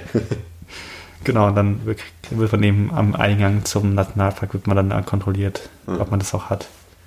Und dann kannst du da reingehen und dann, aber da habt ihr irgendwie angegeben, ihr seid was sind, zwei Wochen unterwegs. Ja, wir sind dann, oder? wir haben, glaube ich, angegeben, wir sind zwölf Tage unterwegs. Nee, ich glaube, wir haben angegeben, wir sind zehn Tage unterwegs, aber waren letztendlich zwölf unterwegs. Also, das war aber auch kein Problem. Ja. Es geht, also bei so einem Tim's Card geht es darum, dass die wissen, wie viel, also falls irgendwie Katastrophe passiert, wo die, wie viele Leute gerade drin sind ja. und ähm, wo die Leute ungefähr sind, was sie für einen Trail machen. Ja. Ähm, und das andere ist halt zur Erhaltung vom Nationalpark einfach. Ja. Ähm, genau. Und dann sind wir eben im Bus zu, der, zu so einem Mini-Dorf gefahren, wo eben der Weg losging mhm. und sind dann erstmal sicherlich tausend oder mehr Stufen da hochgelaufen. Und haben wir schon überlegt, hm, war das so klug? ähm, Genau, es ist erst erstmal so ewige Stufen hochgelaufen und dann kommt man, ist man auf so einem Hochplateau, wo eben Reis angebaut wird und so weiter. Genau, dann wandert man da so tageweise eigentlich immer. Und ähm, immer höher, oder wie? Genau, man wandert quasi immer höher. Der Wanderweg ist eigentlich vergleichbar ungefähr so breit wie ein Gehweg in Deutschland ungefähr mhm. und ist halt schon teilweise schon gut ausgebaut, irgendwie mit, wenn irgendwo steiler ist, irgendwie Treppen eingebaut und mhm. so weiter. Genau, und da war dann eigentlich durch so ein bisschen Urwald und dann immer wieder ein bisschen durch so Wiesen. Also es ist ganz nett, da hochzuwandern. Und normal ist dieser Wanderweg, glaube ich, für neun Tage ausgelegt. Also wir hätten, wären wir durchgelaufen, hätten wir, glaube ich, sechs Tage gebraucht. Das heißt, wir waren ein bisschen zu schnell. ähm, genau, es ist echt sehr cool, weil man kommt da eben, es gibt in jedem Ort, also man hat dann so eine Wanderkarte, mhm. konnte man sich kaufen und da steht dann auch immer drin, wenn Hotel irgendwo ist oder Hostel. Ja. Und es wird eben von der Parkleitung wird festgelegt, ähm, wie viel da alles kosten darf da drinnen, in diesen ganzen Hostels und Hotels. Mhm. Das heißt, es steigt natürlich von unten nach oben, weil das ganze Zeug ja irgendwie hochgebracht werden muss. Da gibt es irgendwie keine Straßen hoch. Das heißt, es muss alles auf dem Rücken von irgendwelchen Leuten hochgebracht werden. Ja. Ähm, deswegen sieht man auch mal wieder so ähm, Porter, die irgendwie Sachen hochtragen. Ja. Ähm, und genau. Und das heißt, aber auch, dass, dass eben es nicht irgendwie in einem Ort geben kann, also es nicht irgendwie ein Hotel geben kann, was krass teuer ist und andere, was krass billig ist, sondern es ja. sind halt festgelegte Preise. Ja. Ähm, genau. Deswegen ist es egal, wo man hinkommt, es gibt halt ein Hotel zu dem festgelegten Preis. Hm. Und dann, also man, man geht quasi tagsüber immer halt Von Ort zu Ort, eigentlich. Ort zu Ort also von Dörfern zu Dörfern eher, aber ja. Genau. Und, und auf dem, dem, ich meine, die Dörfer bestehen ja dann eh nur aus Touristen quasi. Ja, nee, Leute, es gibt auch, es, es, gibt halt auch, ja, es gibt halt auch schon, nee, es gibt auch noch halt so Landwirte quasi, die okay. halt da ein bisschen Reis anbauen und mhm. Vieh ein bisschen haben. Oder, ja, genau. Ja. Wie, wie viele Leute sind so auf diesem Track dann unterwegs? Also wir waren ein bisschen vor der Saison unterwegs, weil ja. also die Saison in Nepal für diese, also die Touristensaison fängt eigentlich erst im Oktober, also am 1. Oktober an oder so. Okay. Ähm, wobei die Season Summit, wo man dann eben die großen 8000er besteigen kann, so äh, Mount Everest, das ist ja im Juni, glaube ich, wenn ich mich nicht recht irre, aber eben die normale Touristensaison fing erst am 1. Oktober an. Mhm. Ähm, und wir waren, sind da irgendwie am 24. September ungefähr losgelaufen. Ähm, genau. Und dann sind wir da eben ähm, Genau, ich bin ich habe mir Fahrt verloren. ähm, weil, ich, weil ich gefragt habe, wie viele Leute da. Ach so, genau. Da, es ist dann so, dass man irgendwie, wenn man da wandert, ständig andere mm. Leute trifft oder ist man eher alleine also unterwegs? Anscheinend tagesabhängig haben wir erfahren. Mhm. Wir hatten Glück anscheinend, weil wir haben am ersten Tag haben wir, glaube ich, wahrscheinlich vier, fünf Leute getroffen. Ja. Aber normal ist es schon so, dass man, wir haben es dann auch gesehen, ähm, später, als wir Leute aufgeholt haben, ähm, dass da teilweise schon auch einfach Touristengruppen hochgehen, so die typische, Anführungszeichen, chinesische Reisegruppe, die ja irgendwie zu 20. hochläuft, mit irgendwie fünf Leuten, die ihr Gepäck tragen und dann noch zwei, zwei Guides oder so. Aber das ist halt immer, sie laufen halt immer zusammen und man, wenn man ein bisschen schneller geht, dann überholt man die schnell. Und also ist schon teilweise so, dass man ein paar Stunden lang niemand trifft, aber dann ist halt auch so, dass man einfach hinter Leuten hertrottet, wenn man gerade nicht überholen kann oder ja. sowas. Also das ist schon eher eine der beliebtesten Wanderrouten, wenn man jetzt nicht so lange unterwegs sein will. Genau, man wandert da eben eigentlich im Prinzip ein Tal hoch, das immer ein bisschen höher wird und kommt am Ende zuerst zum Machapuchare Basecamp und dann zum Annapurna Basecamp. Wie hoch ist man dann da? Das Machapuchare Basecamp ist, glaube ich, auf 3500 oder so. Und ähm, Moment, ich kann euch kurz auf der Karte schauen. Das andere müsste, glaube ich, sowas wie 4200 ungefähr sein. Okay. Genau, und dann merkt, also man merkt dann schon, dass man ein bisschen weiter oben ist, weil wir haben uns auch gedacht, dann gehen wir halt mal langsam. Ja. Ähm, und es wird auch kühler in der Nacht einfach. Ja. Weil, also wir sind am vorletzten, am, am Tag bevor wir sozusagen am, ähm, am Basecamp waren, haben wir nochmal übernachtet und da war es dann irgendwie regnerisch am Tag. Und ähm, da waren wir echt verfroren am Abend in, der, in unserem Hostel. Und es ist so, dass man da, zwar, es gibt zwar immer Duschen, aber die sind kalt. Nee. Und man muss halt für ähm, Wärme muss man nochmal extra zahlen, weil halt die Gasflaschen hochgebracht werden müssen. Ja. Ähm, das heißt, wir haben dann sogar uns den Luxus gegönnt und ähm, uns eine warme Dusche gen genommen. Ähm, genau. Und uns wurde auch empfohlen, dass man dann am nächsten Tag wirklich um 6 Uhr früh losgehen sollte am besten, weil nämlich natürlich, wenn man am Basecamp übernachten will, da gibt es aber auch nur begrenzte Anzahl von Zimmern. Das heißt, wenn man da ankommt und mhm. alles voll, dann muss man wieder runtergehen. aber man, es lohnt sich eben da oben zu bleiben, weil dann am nächsten Tag der Sonnenaufgang brillant ist, weil halt mitten ist halt quasi in so einem relativ breiten Tal drin, ist genau in der Mitte und dann geht ja die Sonne sozusagen über den Bergen auf und ja. kann man gute Fotos machen. Apropos, das können wir, können wir noch kurz erwähnen, oder? Auf deinem, deinem Instagram-Account kann man genau. ein paar Fotos von genau. anschauen. Ja. Die können wir auf jeden Fall mit genau, verlinken. Auf meiner da gibt es auch den auch. Sonnenaufgang zu sehen. Ja. Oder den, irgendwo ja. habe ich ihn gesehen auf Instagram, glaube ich. Genau. Und auf meiner Website gibt es auch Fotos. Ähm, genau, und dann sind wir eben da gewesen, dann langsam da hochgetrottet und waren dann, glaube ich, um 7 Uhr morgens oder 8 Uhr morgens schon am Basecamp. Okay. Also man brauchte nicht mehr so lange von der next von Dorf, das kurz davor ist. Ja, und dann gleich mal ein Bett gesichert. Ähm, genau, Bett gesichert und dann halt da ein bisschen rumgehangen den Tag Ja. über, mit, mit ein paar Leuten getan, haben da so ein paar Deutsche getroffen, die irgendwie ent- teilweise schon länger unterwegs sind, teilweise kürzer. Irgendwie der eine war irgendwie ist ist jetzt seit sechs Monaten unterwegs und ist ist sein Abschluss irgendwie, der war jetzt in Indien und ist jetzt dann irgendwie per Anhalter auch dahin gefahren und das ist irgendwie sein Abschluss und der fliegt jetzt am nächsten Tag oder sowas Mhm. oder der nächsten Woche irgendwie fliegt er zurück oder so. Ist, man, hat, man hat da schon Bekanntschaften gemacht und auch so Franzosen, mit denen ich dann abgemacht habe, dass wir uns dann nachts um ähm, halb vier wieder aufstehen zum Fotografieren von den Sternen.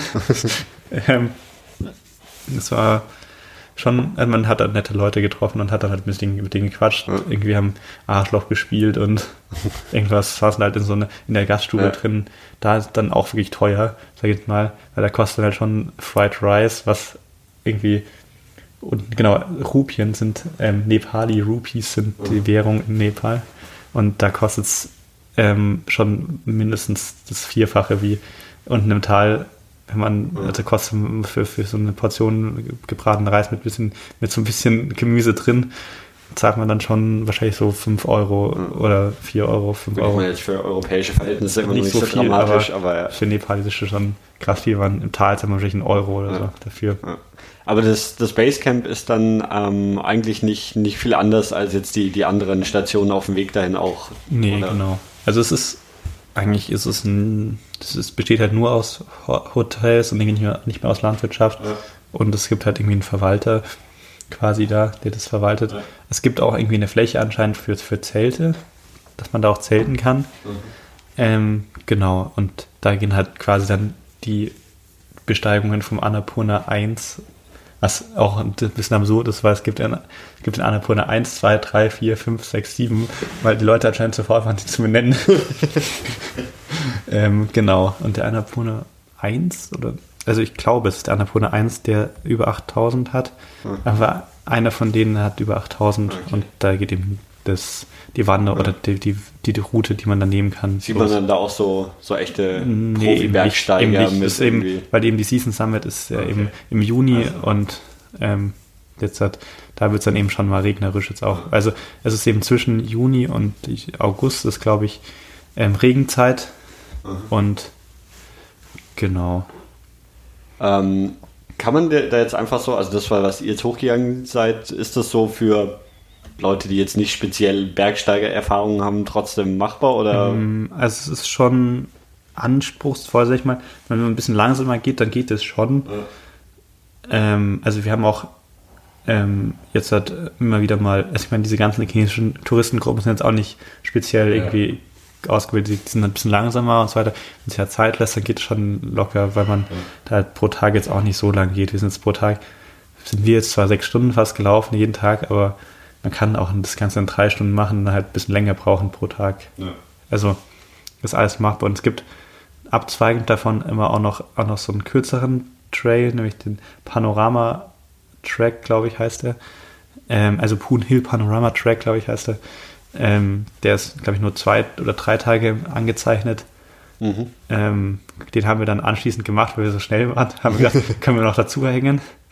Ähm, und haben dann, um auf den anderen Trail zu kommen, irgendwie so eine Alternative Track genommen, um den irgendwie zu queren, weil sonst Mhm. hätten wir sozusagen quasi fast bis zum Anfang zurückgemusst und dann wieder Ja. los.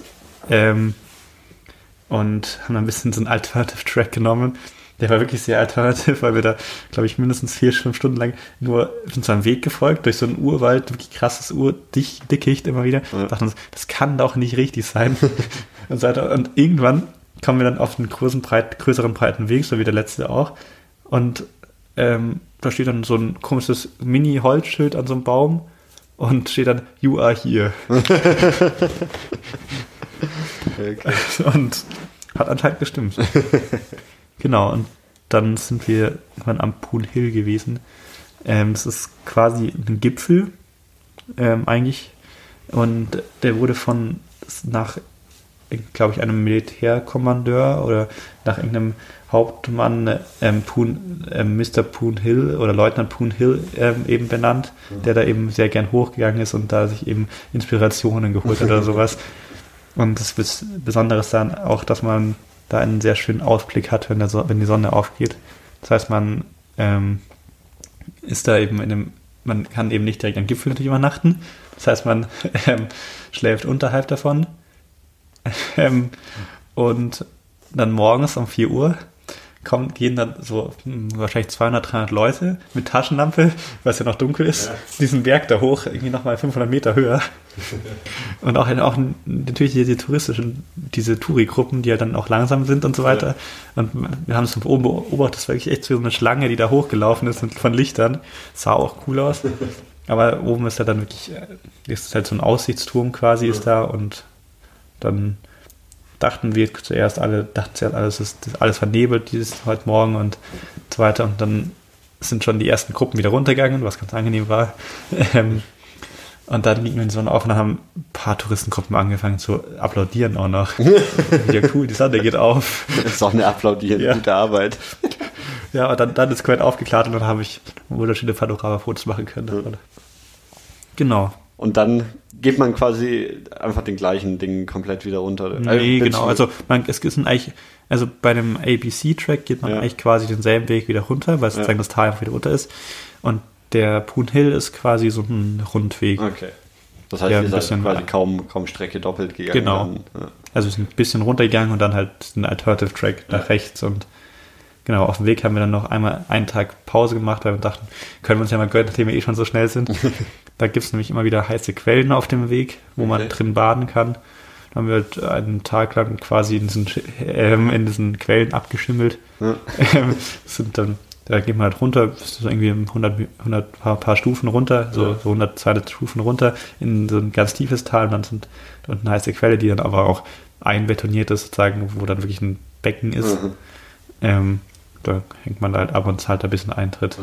Und dann irgendwie im Endeffekt wieder zurück. Genau, einfach die, die paar Treppen hoch und dann einfach oben im Hostel geschlafen. Genau. Nee, und das ist auch anscheinend interessant, weil es wird irgendwie jedes Jahr in der Regenzeit wird diese ähm, Quelle komplett überflutet, weil das halt sozusagen da ist die Quelle und rechts daneben ist, ist das eigentlich ein Fluss. Mhm. Und der Fluss steigt aber sozusagen in der Regenzeit so sehr an, dass einfach die ganzen, auch, auch die, das Becken einfach weggespült wird. Das heißt, es muss jedes Jahr neu gebaut werden. genau, deswegen kostet es auch Eintritt irgendwie, ich glaube, zwei, drei Dollar oder so. Das kann man da so lange drin rumliegen, wie man will. genau. Okay. Und äh, das war dann quasi auch so schon langsam das Ende von eurer gesamten Tour? Oder? Ja, also noch nicht ganz. Wir waren sind dann eben vom Poon Hill runtergegangen nach Pokhara wieder. Mhm. Ähm, und dann hatten wir irgendwie noch, glaube ich, so noch fünf Tage quasi fast in Pokhara gewesen und haben da so die Umgebung erkundet, haben da ein bisschen auch, ne, baden waren wir glaube ich nicht, aber haben da halt ein bisschen was gemacht.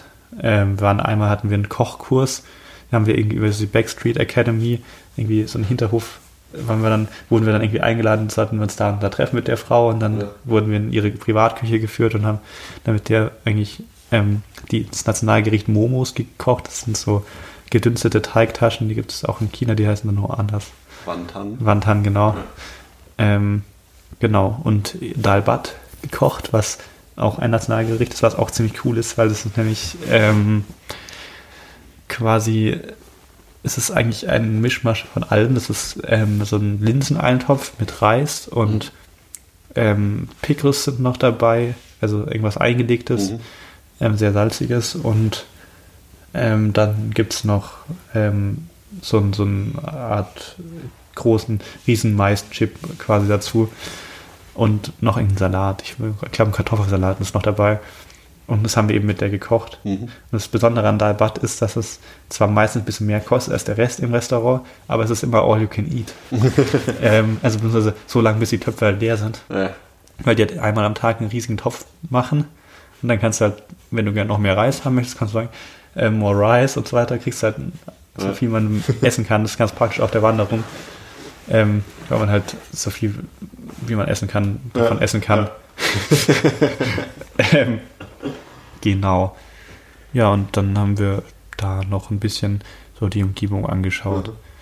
Eigentlich wollten wir, unser ursprünglicher Plan aus Deutschland heraus war, noch in den Chitwan Nationalpark zu gehen, wo dann auch wirklich, sagen, das ist fast an der Grenze zu Indien im Süden, ähm, wo dann auch Malaria-Gebiet ist. Ähm, aber das haben wir dann einfach zeitlich nicht mehr mhm. sinnvoll hingekriegt, weil man da auch einen Tag oder so hin braucht von Pokhara aus und einen Tag zurück und das hat sich nicht wirklich gelohnt, dann für zwei, drei Tage dahin zu fahren. Genau, aber das ist dann Ziel für nächstes Mal in Nepal sind, vielleicht irgendwann. Willst du nochmal nach Nepal? Ja, eigentlich schon, weil es, die Menschen sind auch super nett und auch, also auch der, allein schon wegen ein paar Gebieten, wo ich noch gerne hin möchte. Mhm. Und, und nochmal nach Kirgistan?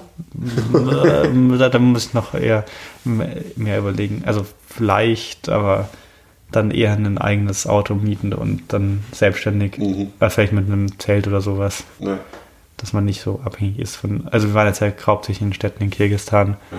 dass man auch mal die Natur wirklich auch zum Fotografieren irgendwie hinkriegt, weil die ist wunderschön, die Natur da zum Fotografieren und so weiter, aber man kann halt den Taxifahrer sich verständlich machen, dass man jetzt sehr gerne anhalten will zum Fotografieren.